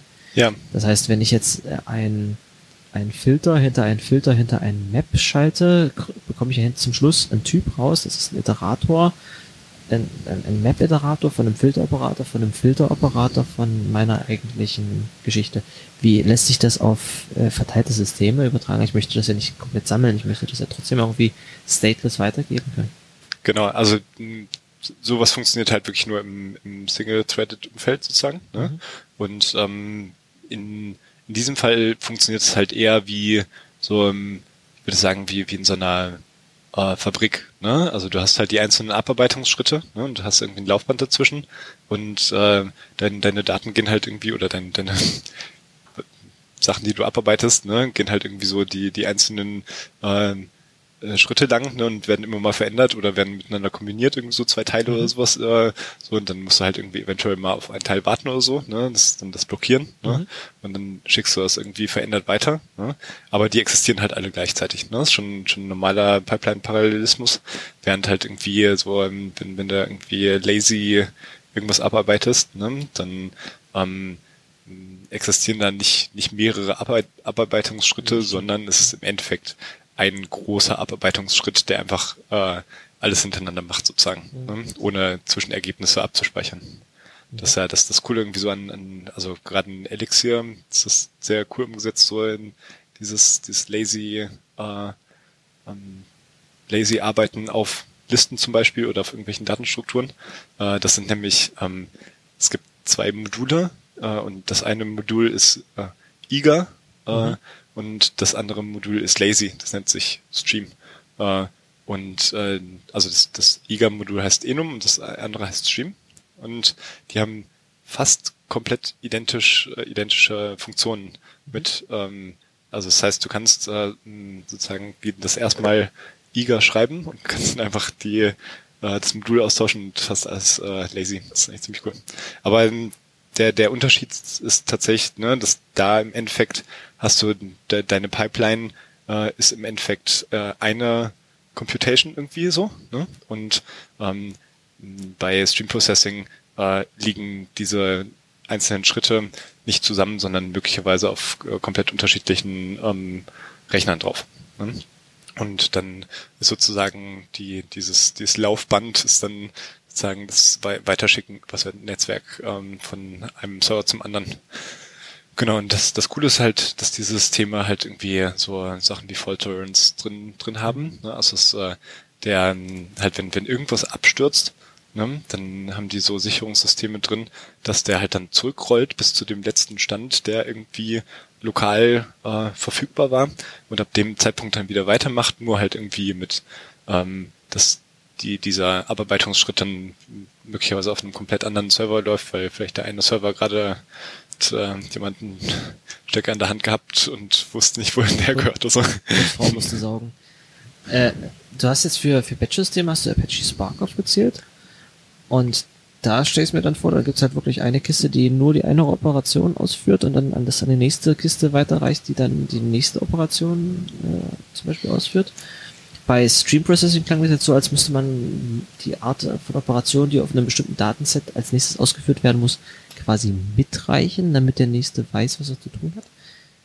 Nee, die sind, also das Coole ist, dass du halt vorher in so einer Art DSL irgendwie relativ funktional ähm, definieren kannst, was du, was du so machen willst. Ne? Mhm. Und dieses System kümmert sich dann darum, dass deine einzelnen ähm, würde ich sagen, funktionalen äh, Abarbeitungsschritte auf die äh, verfügbaren Server verteilt werden, dass die vielleicht irgendwie mehrfach vorhanden sind oder wenigstens, dass die neu gestartet werden, wenn äh, irgendwo was äh, failt. Ne? Und ähm, der konfiguriert die dann auch so, dass äh, ähm, die einzelnen Schritte nicht, nicht direkt wissen müssen, äh, wo, wo sie ihre Daten weiterreichen, sondern die geben die einfach raus und dann gibt es irgendwie einen, einen kleinen Softwareteil, der äh, weiß, äh, der dann konfiguriert ist, der weiß, wo es als nächstes hingeht sozusagen. Ne? Du sagst gerade der, wir haben jetzt, wie gesagt, bei, bei Batch äh, ein, ein konkretes System genannt. Kannst du mal beim Stream Processing irgendwie so prominente Vertreter aufzählen? Genau, also ich habe ähm, konkret an äh, Flink gearbeitet, ähm, Apache Flink. Äh, das sozusagen Klingt, als das schnell. Pendant, würde ich sagen, äh, in Streaming. Und es kann auch schon fast alles, was Spark kann, nur dass Spark halt riesig und groß und bekannt ist und viele Firmenvertreter hinter hat. Und bei mhm. Flink fängt das, denke ich, erst an, langsam an. Mhm. Ähm, das heißt, äh, also es ist einfach eine neue Generation diese Streaming-Systeme. Die können die Batch-Systeme werden die irgendwann komplett ersetzen können, aber noch ist nicht ganz so weit. Und ich habe halt in meiner Diplomarbeit ich, ähm, ein, eine Erweiterung gemacht, die äh, dazu eventuell beiträgt. So vorher war es halt super schwierig in solchen Streaming-Systemen ähm, Loops zu haben. Ähm, brauchtest du auch äh, teilweise gar nicht, weil ähm, so ähm, Loops, die du halt normalerweise bei, beim Programmieren verwendest oder dann funktional irgendwie ähm, Rekursionen, ähm, ähm, die wo eine, eine Iteration nicht von der vorherigen ab, abhängig ist, mhm. die kannst du halt komplett parallelisieren. Ne? Mhm. Also das heißt, da, da brauchst du dann, kannst du einfach ähm, ähm, fünf Varianten von einem Operator machen mhm. und die machen das gleichzeitig, äh, statt äh, eins nach dem anderen die Iteration von dieser Loop zu machen. Ne? Also so, so Loop-Unrolling-mäßig. Ne? Mhm. Ne? Ähm, und ähm, das, ähm, genau, also aber an, an vielen Stellen brauchst du das dann doch. Ne? Also es gibt ganz viele ähm, Schleifen, die du halt schreiben würdest, wo dann doch der äh, der, der nächste Schritt am aktuellen irgendwie dranhängt, ne? Mhm. mit irgendeiner Datendependency. Ähm, und ähm, zwei Beispiele, wo das halt immer der Fall ist, sind so Graph-Algorithmen, wo du halt so iterativ irgendwie von einem Knoten ausgehend irgendwas durchsuchst, so einen Graphen. Ne? Oder Machine Learning, wo du halt sagst, äh, in, in jedem Schritt nehme ich ein neues Datenobjekt und lerne irgendwas daran mhm. und habe dann einen, einen, einen Lernerfolg und diesen Lernerfolg möchte ich, da, da möchte ich wieder zurückgehen sozusagen mhm. und möchte das gleiche wieder machen mit dem nächsten Datenobjekt. Ne? Und ähm, da habe ich halt eingebaut, dass man äh, solche Loops machen kann, äh, was nicht, nicht ganz so einfach ist, weil du in solchen Stream-Processing-Systemen brauchst du immer ein, ein, eine, einen messbaren Fortschritt sozusagen. Ähm, das beste Beispiel ist, denke ich, dieser Reduce-Operator. Hm? Du musst aber einen Iterator mitzählen oder einen Index mitzählen. Ja, so, so ein bisschen. Also so das, das Einfachste kannst, ist vielleicht, kannst wenn man... Uns, äh, mal ein konkretes Beispiel zum Festhalten geben für sowas? Also ich habe jetzt natürlich ja. äh, Cambridge Analytica vor Augen, aber, äh, weil wir auch von Facebook geredet haben, aber was ist denn zum Beispiel ein Einsatzgebiet für, für Stream Processing? Also es ist alles immer so Big Data äh, Anwendungen quasi. Genau, also beziehungsweise du kannst das halt äh, auch verwenden, einfach äh, wenn du ähm, von, ich würde sagen, verteilten Systemen nicht wenig, äh, nicht so viel Ahnung hast und trotzdem eins schreiben möchtest, ne? weil das halt äh, dir viel, viel Sachen abnimmt. Genau das, was man machen sollte. Wenn man keine Ahnung hat, einfach trotzdem mal schreiben. Ja, das, gut, da, dafür ist ja Abstraktion da, ne? wenn es funktioniert. Ähm, genau, also du kannst auch zum Beispiel Facebook damit nachbauen, wenn du das möchtest. Ne? Also es, ähm, du kannst halt irgendwie sagen, so alles, was meine das ist Nutzer jetzt ein Anruf machen. an die Zuhörer bitte baut Facebook nach. Genau. Äh, also alles, was ein Nutzer macht, ne, kann halt ein Stream von Events sein. Und so ein Event kann halt sein, irgendwie ich äh, ähm, lade ein Katzenfoto hoch oder ich ähm, äh, weiß nicht, äh, hate so ein bisschen auf Minderheiten rum oder sowas, ne? Also was man halt so auf Facebook macht, ne? Genau, das ähm, wird dann direkt statisch, statisch evaluiert und dann direkt äh, nach Dev 0 gepiped. Genau, und ähm, äh, wenn du halt irgendwie so diese, diese ganzen Sachen, die so ein Nutzer macht, ist ja ein unendlicher Stream. Und das mhm. ist auch der Vorteil von den Stream-Processing-Systemen gegenüber den Batch-Processing-Systemen. Die Batch-Systeme brauchen immer ein endliches Datenpaket ne? und die Streaming-Systeme, die funktionieren halt mit unendlichen Daten. Die müssen sich immer ja. mal wieder resetten und bei ja. Null anfangen und dann wieder mit dem ersten Batch anfangen. Genau. Und so ein Stream kann einfach so einfach so ein Durchlauferhitzer. Ja. Und dann gibt's aber so ein paar Operationen, ne, die da funktioniert es nicht, nicht ganz so gut, dass man einfach so die Daten durchstreamt. Ne? Also irgendwie so ein, so ein Map ist noch irgendwie relativ cool. Da kann, das ist einfach eine Funktion, die ich auf mhm. jede Eingabe anwende und dann gebe ich die Ausgabe raus. Ne? Aber so ein Reduce ist schon wieder nicht so gut. Weil ähm, so ein Reduce ist halt häufiger, dass ich irgendwie so eine Aggregation mache. Ne? Also zum Beispiel, dass ich eine, eine Summe bilde. Und jetzt äh, fragt, sich, fragt man sich natürlich, naja, eine Summe worüber eigentlich, wenn das jetzt irgendwie ein, ein unendlicher Stream ist, dann ist die ja nie fertig so. Ne? Die Summe aller Zahlen Zahlen ist übrigens minus ein Zwölftel. Was? Kommt mir bekannt vor. Wer ist das? Da gab mal so ein Numberfile-Video, wo sie das bewiesen haben. Das ist allerdings auch dann äh, in fünf anderen Videos herrlich debunked worden. Ich wollte jetzt nicht zu weit. genau, also so ein, so ein Reduce, ne? Also zum Beispiel so ein, so ein, so ein Summenoperator, ne? Der muss halt irgendwie wissen, wann, wann er mal eine Ausgabe machen soll. Ne? Mhm. Und äh, da kommt halt das dieser. Kann definiert Schluss sein. Mh, genau, ne? Und, und, oder man Cut dazwischen sozusagen. Ne? Okay. Und das genau das ist halt dieser Progress, dass du halt ähm, diesem Operator signalisierst, wenn irgendwie so bestimmte Epochen von Daten zum Beispiel durch sind. Ne? Oder wenn ähm, bestimmte Daten, wenn, wenn die alle einen Timestamp haben, ne? wenn, wenn ähm, fünf Minuten einen Cut. Ne, genau, also der diesem Operator halt sagen kann, naja, hier mit, mit Timestamp unter 15 kommt jetzt nichts mehr. Mhm.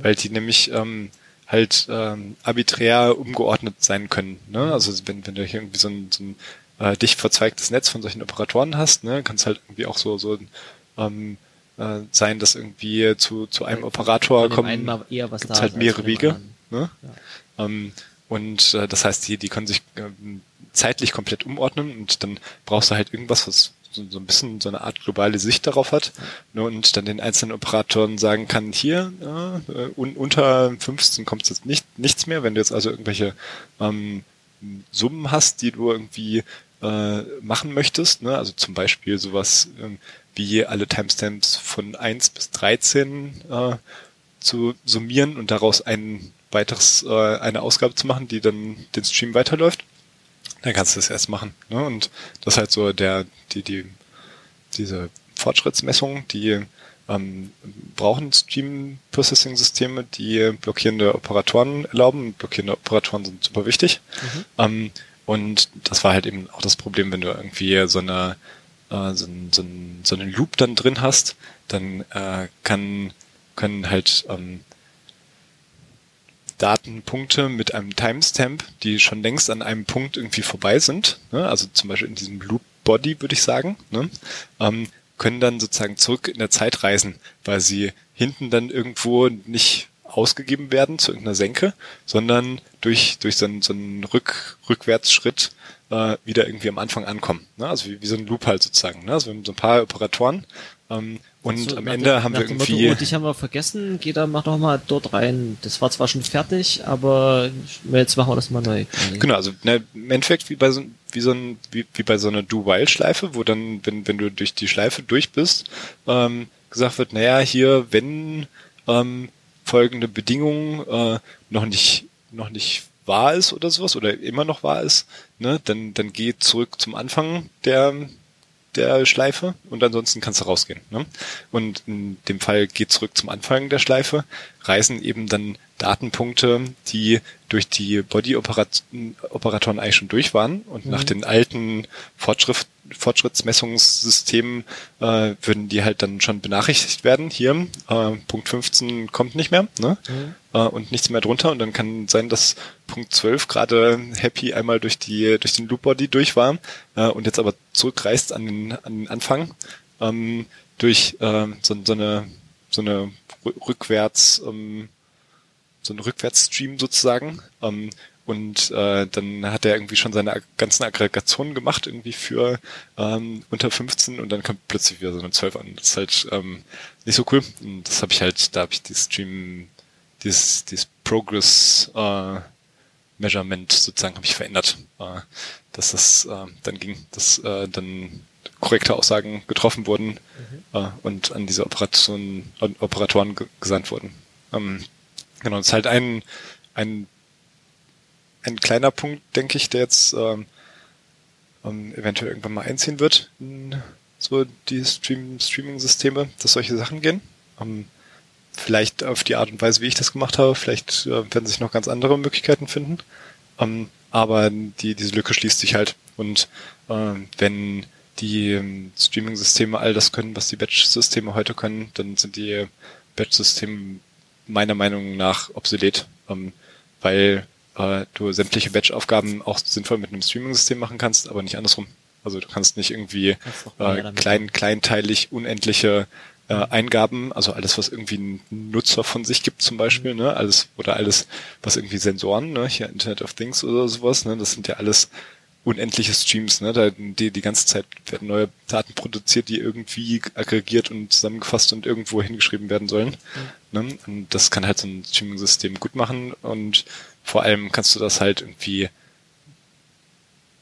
einigermaßen funktional, sehr abstrakt runterschreiben, kannst du ein bisschen konfigurieren und im besten Fall funktioniert es einfach, ohne dass du dir ähm, über irgendwie äh, Konsistenz äh, und viele andere Sachen, die halt hart sind an äh, Distributed Systems, äh, große Gedanken machen musst. Verteilt sich dann von alleine auf die. Wolke.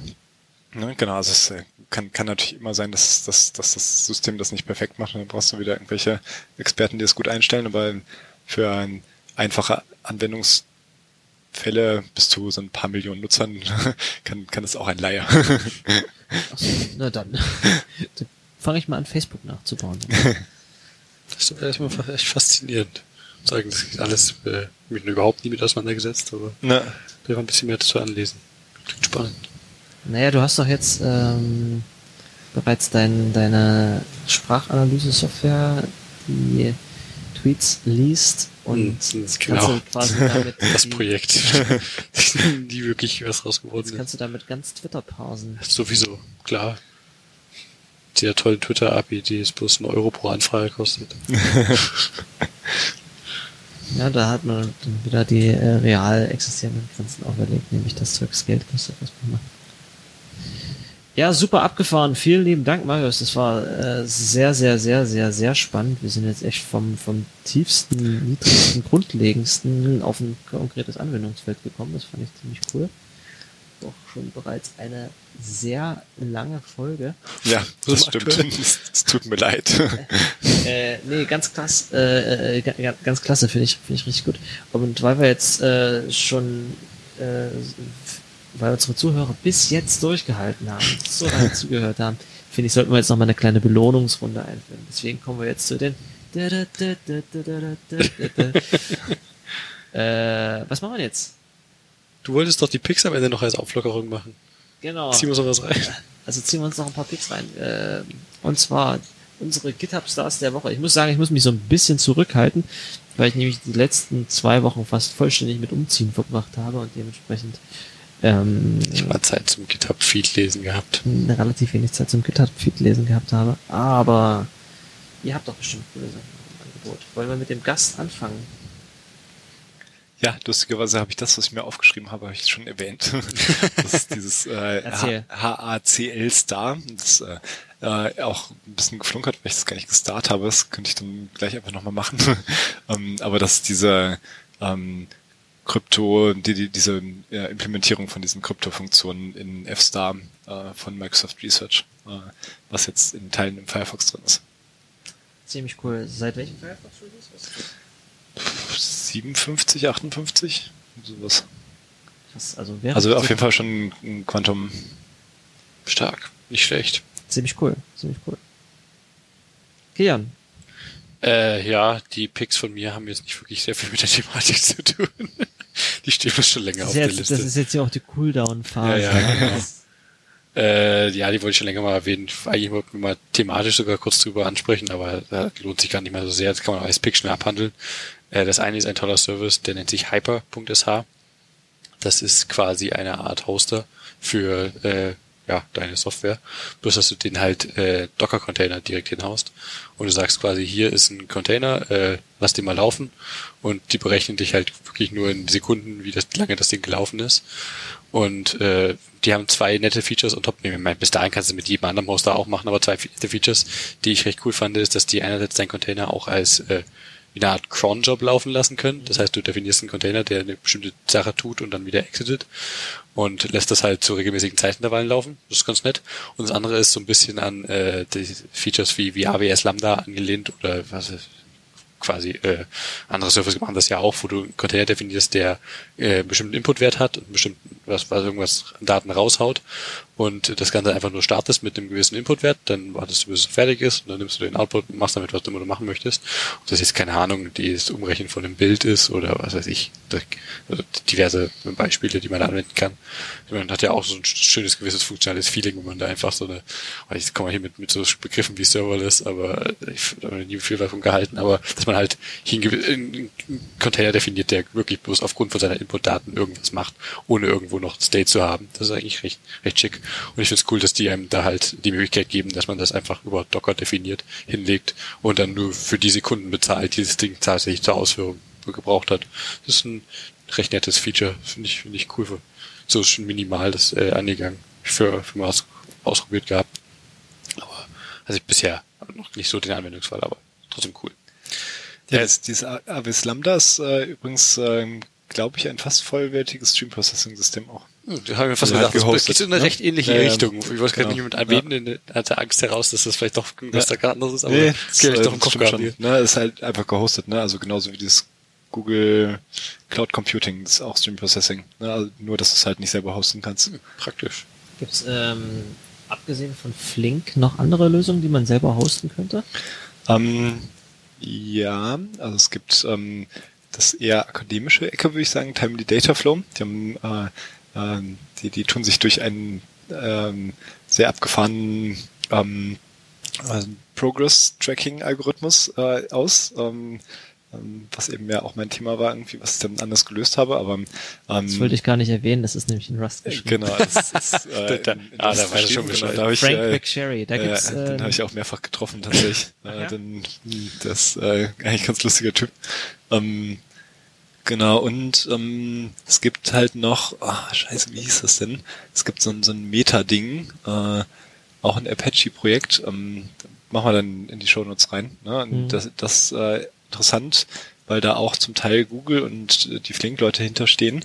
Ähm, und da kannst du ähm, ähm, relativ abstrakt solche Sachen definieren und kannst äh, hinterher sagen, okay, ich möchte das äh, als Batch abgearbeitet haben oder ich möchte es als Streaming abgearbeitet haben. Ähm, also wenn du unendliche Daten hast, hast du keine, keine Wahl, aber wenn du endliche Daten hast, hast du eine Wahl. Ne? Ähm, und kannst auch das Backend sozusagen äh, austauschen, kannst es halt entweder, wenn es, äh, also ich, ich glaube, der, der Haupteinsatzzweck ist, wenn du äh, sagst, nee, wir hosten das alles und benutzen Flink zum Beispiel, ähm, und äh, irgendwann wird es uns zu groß und unser Admin ist, ähm, was nicht, vor den Bus gelaufen oder sowas, ähm, dann ähm, gehen wir halt zu Google und äh, können aber das genauso wie es implementiert ist ähm, weiter nutzen. Ne? Und es gibt noch irgendwie, äh, es gab halt noch Storm von Twitter, ne? das ist äh, aber glaube ich relativ tot, weil sie einfach nicht so mit den äh, aktuellen Entwicklungen mitgehalten haben. obwohl Twitter eigentlich eine riesen gute Anwendung für Stream Processing Ja, ist. auf jeden Fall. Die benutzen jetzt intern irgendwie Nachfolger, ich weiß nicht, äh, Heron oder irgendwie sowas. Kann man auch mit reinmachen. Mhm. Habe ich aber nicht viel von gehört und äh, glaube ich auch außer bei Twitter nirgendwo benutzt. Und, und ähm, es gibt, ähm, also was, was vielleicht mit so auch äh, die spannendste Entwicklung ist, äh, ähm, so die, die Leute, die das hauptsächlich mit angefangen haben mit dem Stream Processing, sind die Kafka-Leute, Apache Kafka. und da hängt äh, Apache Samsam mit dran, das ist ursprünglich aus LinkedIn rausgekommen, dieses Projekt. Die haben es dann, äh, die haben es intern ganz lange benutzt und haben dann gesagt, naja, das muss was eigenes werden, das ist eine gute Idee. Aber LinkedIn hat doch gar nicht so viel Traffic. Ja, deshalb haben sie, haben sie wahrscheinlich gesagt, wir brauchen andere Anwendungsfälle. Aber da fällt mir jetzt, äh, wo du, wo du gerade noch das Konzept erwähnst, ähm, ich kann das Backend austauschen und einfach auf ein anderes Stream Processing System umziehen. Ba Apache Lambda zum Beispiel ist ja eigentlich, ich schreibe da, äh Quatsch, äh, Amazon Lambda ist, ist ja ein System, ich schreibe da einfach JavaScript und das ist irgendwo laufen zum Beispiel. ja. Aber ähm, wir, wir haben jetzt den Bogen noch nicht komplett zugemacht. Wir haben von Stream Processing geredet, was ein bisschen irgendwie so Konzepte von funktionalen Programmieren an sich hat. Und wir haben vorher lange von Programm funktionalen Programmiersprachen geredet. In was für Sprachen programmiere ich denn zum Beispiel so eine Apache Flink und meinen gesamten Stream Processing Ablauf, dass ich das dann hinterher übernehmen kann? Genau, also Funktioniert das? Schreibe ich da ein Stück Code oder konfiguriere ich das? Genau, also ich, mh, das schreibt man schon in Code. Ne? Also mh, Flink kannst du jetzt in, in Java und in Scala verwenden. Das ist halt JVM. Ne? Wahrscheinlich auch noch in anderen Sprachen, die irgendwie auf der JVM benutzen, aber oder leben die ähm, Da habe ich dann Genau. ein Stück Library, wo ich mir dann bestimmte Iteratoren oder Senken oder Quellen Genau, also es sind halt irgendwie Datentypen, ne? Ich kann halt mein, meine, meine Quellen sind halt äh, spezielle Operatoren, meine Senken sind spezielle Operatoren und die ganzen Operatoren, die implementiert sind, sind Operatoren. Mhm. Ne? Und dann kann ich halt irgendwie einen, einen Input-Stream oder viele Input-Streams anlegen und kann halt irgendwie die Quelle nennen sozusagen. Das kann halt irgendwo aus dem Internet kommen, das kann von der Festplatte kommen oder ähm, aus, den, aus irgendwie Netzwerk ne? oder wie auch immer, von irgendeinem Sensor. Ne? Und dann, und dann kompiliere ich das und dann verteilt sich das auf das System oder wie wird das aufgeteilt? Wie wird denn so ein Genau, richtig. Ne? Also ich ähm, ähm, definiere dann sozusagen wie in, in meinem Programmcode mehr oder weniger diesen, diesen Abarbeitungsgrafen, würde ich sagen. Ne? Also mhm. ich äh, habe meine ganzen Operatoren, die kann ich halt, da kann ich immer ähm,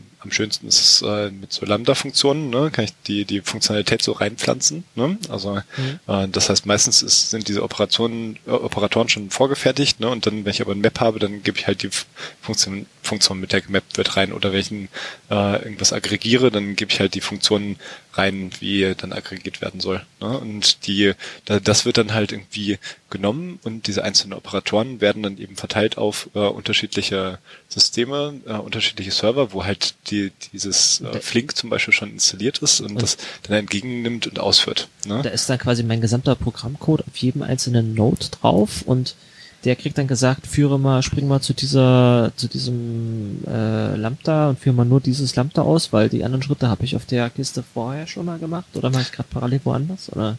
Nee, jetzt, ähm, je, jeder Operator wird einzeln aus, ausgeführt, beziehungsweise teilweise ist eine Optimierung halt, dass äh, ganze Operatorketten, die halt ähm, keine Verzweigungen zu äh, Operatoren auf anderen auf anderen Maschinen haben, mhm. dass die gemeinsam ausgeführt werden. Ähm, aber das kann man sich so vorstellen, dass dann einfach pro Operatorinstanz irgendwo ein Thread ist, der nur diesen Operator darstellt und ähm, Events entweder lokal entgegennimmt oder übers Netzwerk entgegennimmt, abarbeitet und zum, zum nächsten Punkt, der irgendwie konfiguriert ist vorher, den, den man dann von der Hauptmaschine gekriegt hat, von dem Master irgendwie, ähm, den, das weiß man halt immer dann, was, was sozusagen der nächste Operator ist und wo der liegt, wo es hin muss. Mhm. So. Interessant. Super fun. Äh, Achso, ich habe übrigens äh, ganz kurz zurück äh, zu Thema Nummer eins äh, noch einen Link mit in die Show Notes gehauen. Das war ein schöner Blogpost von einem Typen, der sehe ich gerade der URL, der ist sogar von 2013. Äh, Functors, Applicatives and Monads in Pictures. Äh, der hat mir äh, cool, ja. sehr, sehr gut geholfen, um da ein paar Sachen zu verstehen. Äh, der ist, der ist große Klasse. Kann man, ja. mal, kann man durchlesen. Was wir auch bestimmt schon irgendwann mal erwähnt hatten, was ich allerdings auch sehr hilfreich fand, war äh, Functional Programming Jargon in JavaScript wo dann einfach erklärt wurde, was was eine Monade ist, ist quasi was, was eine Map-Funktion und eine wir gemeinsam im Auto drauf dem Rückfahrt vom vorletzten Kongress gelesen haben? Ja, genau, wo ich, wo ich dann gesagt habe, das müssten wir mal auf andere Sprachen übertragen. stimmt, äh, stimmt, war mal ein Plan. Äh, witziger Side Note hier zu Frank McSherrys Timely Data Flow. Er hat dann noch, noch ein eigenes möglichst effektives äh, Serialisierungsformat erfunden, wo die Serialisierung auch massiv unsafe ist. Also ich werde auch nochmal verlinken den den äh, Talk beim ähm, beim Bay Area Rust Meetup, wo er äh, über Timely Data Flow geredet hat, wo er gesagt hat, nee, die Leute, die anderen brauchen alle riesen Serverfarmen, ich möchte es erstmal auf meinem Laptop zum Laufen kriegen. Und hat es dann so gebaut äh, er hat ein Serialisierungsformat gemacht, was halt möglichst unsafe ist. möglichst unsafe ist das Ziel. Was? Das heißt Abomination. Bestmöglicher Titel. Aber äh, ich finde schön, dass wir aus den Picks raus ähm, nochmal zurück zum, zum Hauptthema gekommen sind. Ja, stimmt. Ja. Ich, äh, ich versuche mal was ähnliches. Ich hatte ja wie gesagt nicht sehr viel Zeit, aber äh, in den letzten Wochen ist, ähm, da komme ich jetzt zu meinem Dayjob zurück, ich mache ja hauptberuflich äh, vornehmlich TypeScript, da ist vor kurzem Version 2.8 rausgekommen.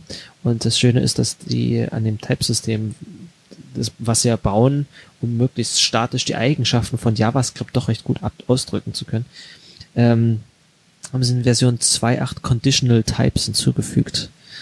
Und äh, das ist auch ein da fallen einem nicht immer sofort Sachen ein, aber ich äh, finde auf der Release-Seite, auf den Release-Notes, haben sie ein wunderschönes, einfaches Beispiel, wo man das nämlich einfach nehmen kann, um damit statische Evaluierungen zu machen, nämlich wenn ich einen Typen vom Typ T habe, also ein, ein Type-Name vom Typ T habe und T, das ist quasi einfach bloß eine If-Aussage im Typ, ne? Und T ist übrigens vom Typ String, dann ist mein Typ gleichzeitig der String String, weil man nämlich in TypeScript Typen vom als String-Literale als Typen haben kann.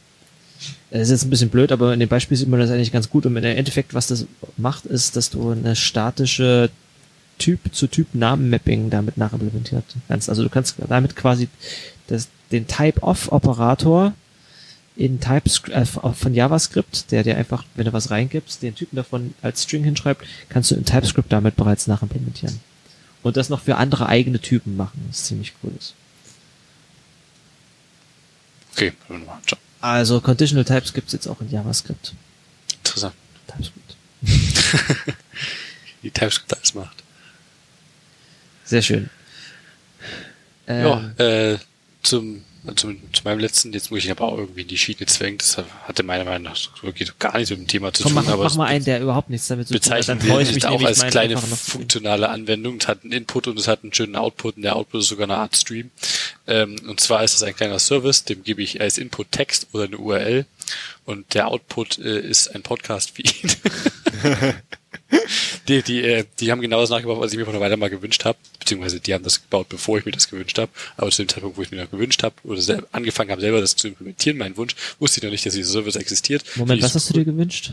Ich wollte ein, ich wollte meine Reading List, die ich, die für mich ein, äh, ein Friedhof an Artikeln ist, ja. die ich lesen wollte, äh, formatieren zu einem Podcast-Feed, den ich hören kann, wenn ich gerade unterwegs bin weil ich ja noch nicht genug Podcasts höre. Ich weiß gar nicht, wie ich das unterbringen möchte, aber es klappt schon ein bisschen irgendwie.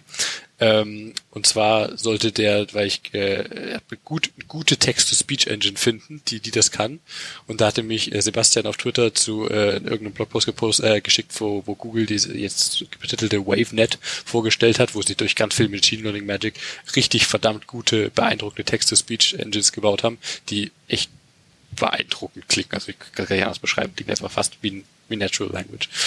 Ähm, und äh, ich habe diesen Service irgendwann entdeckt, nachdem ich wieder angefangen habe, das selber zu basteln, äh, die genau das macht. Du gibst denen einfach einen URL oder Text oder sogar, äh, keine Ahnung, eine EPUB kannst du hochladen oder eine mhm. PDF, wo halt Text steht und die wandeln das um äh, durch deren Text-to-Speech-Engine, die die im Hintergrund anbinden, in eine Audiodatei. Und wenn du möchtest, auch in einen persönlichen Podcast-Feed von all den Dingen, die du da reinpipest.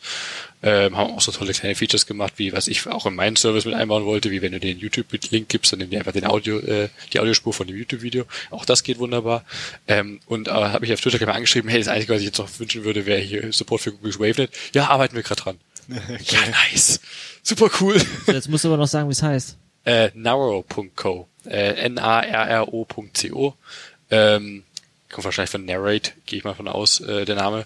Und die haben jetzt in der Beta, äh, kannst du jetzt äh, Google's Wavenet benutzen und ich habe es jetzt mal ausprobiert. Es klingt einfach so fantastisch. Oh, ich, ich liebe diesen Service. Super, super cool. Das ist quasi Pocket für Vorlesen lassen. Genau. Klappt halt nur für so 30 Prozent der Artikel meiner Reading List, die halt keinen Code beinhalten, weil dann wird das Vorlesen ein bisschen arg problematisch. Das ja. willst du halt lieber visuell lesen. Ich muss dazu geben, dass ich ab und zu von Pocket auch die Vorlesefunktion mal benutze und das wird dann echt witzig, wenn du dir Code vorlesen lässt. Also ja, das wenn das Problem noch jemand sauber löst, nämlich Code vorlesen, also das kannst du ja nicht mal selber, ja. Das wäre schon mal ein riesen. Ich meine, das kannst du ja auch einfach nicht verstehen. Ich meine, selbst wenn du das gut vorlesen lassen kannst, versteh das mal durch Zuhören, was da eigentlich steht. Das, ist ja einfach nicht drin. Ja. Das willst du ja. visuell vor dir haben. Springen, ne? Ja, ja, aber nee, da wo es klappt, ist echt super. Ja. So, probier's mal aus, das ist echt richtig cool. N-A-R-R-O.co. Genau. Sehr cool. Haben uns, haben uns kein Geld gegeben. Nee, die nehmen Geld von dir, wenn du. Als Ausgleich. ja, genau. Immerhin, ja nur fair so. immerhin bist du nicht das Produkt. Nee, das stimmt. Hoffe ja. ich. Also ich meine, da ich die Google SwaveNet nehmen, was äh, von Google gehostet wird, reicht natürlich den Kram an Google weiter. Also so ein minimales Beispiel hatte ich auch mal selber implementiert, weil ich nämlich von irgendwem ein Hörbuch irgendwo Umwege bekommen hatte und mir das auf meinem Handy abspielen wollte, ohne das alles zu übertragen und hatte dann in PHP einen einfach ls, wo die Dateien, die, die, Dateien mussten durchnummeriert sein und daraus ein, Podcast-Feed ein, ein Podcast-Feed als Server genannt. Ah, witziger Workaround, finde ich, finde ich super cool. Damit hatte ich quasi Audible bereits erfunden. Audible, diese fünf Zeilen PHP. das ist der ganze Service. Es gibt viele so Services, wo ich mir, als sie rausgekommen sind, wo ich mir gedacht habe, so ein, damit sind die jetzt schweinereich geworden. Ich habe mich ja, tierisch geärgert. Ich weiß, krass, dass ne? wir irgendwie vor paar Jahren ja. schon mal über so ein Konzept geredet haben.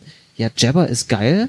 ich weiß nicht, mal hat er, glaube ich, irgendwo in der Uni mal einen Vortrag über Jabber gehalten, wir hatten Mhm. hinterher drüber gequatscht. Aber es ist halt nicht zugänglich. Ja. Man müsste irgendwie das aufs Handy bringen. Und Mhm. naja, dann- man könnte ja als Identifikation einfach deine Handynummer, mein Servicename Mhm. Äh, äh, als, als Jabber-ID haben. Und äh, ja, WhatsApp ist für wie viel Milliarden von Facebook gekauft worden? Krass, das ne? war eigentlich Ja, so ein genau simpler- so ursprünglich simpler nur das. Eigentlich. Übrigens in äh, Erlangen implementiert. Haben die sich einfach auf eJabber aufgebaut? Also, Weil es wahrscheinlich auf eJeopardy aufsetzt Ja. oder sowas. Ne? Möglicherweise, ja. Also äh, hätten wir mal Tja, zum Vorleseservice. hättest du mal. Tja. Kann man nichts machen. Fahrradkette. In dem Sinne, also wenn ihr jetzt gerade coole Business-Ideen hattet, während ihr diesen Podcast gehört habt, bitte bedenkt, dass ihr für Ideen, äh, die ihr während des Hören dieses Podcasts hattet, Alimente an akronymisierbar abtreten müsst. Das steht in den Oder Terms uns of zumindest Use. bitte äh, dankend erwähnt, wenn ihr dann äh, reich werdet, weil ihr von Amazon gekauft wurdet. So, so wie bei Instagram, ne? Alles, was du reinstellst, gehört dann in Instagram von den rechten Herren. Ja, das war schon bei ICQ in den Ja. AGBs drin. Alles, was du über unser. Netzwerk schickst. An alles, alles Sachen, die einfach äh, hier auch total illegal sind, ne? in der Theorie. Aber keinen stört's. Mal gucken, ob mit der Datenschutzgrundverordnung, welches Oh, Thema so. jetzt nicht anschneiden, ähm, sich das hoffentlich alles ändert. Darüber Drei reden wir dann noch. das nächste Mal mit dir. ja, zum Beispiel. machen wir doch DSGVO anschneiden. Finde ich gut. Die Folge nehmen wir jetzt gleich im Anschluss auf einfach. Oh, wir haben ja erst 23 Uhr. Ja, ma- machen wir es beim nächsten Mal. Beim nächsten Mal. Also in dem Sinne, äh, äh, vielen Dank fürs Zuhören. Das war Folge 017. von Akronymisierbar mit Gast Marius Melzer heute. ja, vielen Dank, dass ich hier sein konnte. Vielen Dank fürs Kommen. Das ist super interessant. Sehr gut auf jeden Fall. Und die nächste Folge in eurem Podcatcher beginnt in drei, zwei, eins.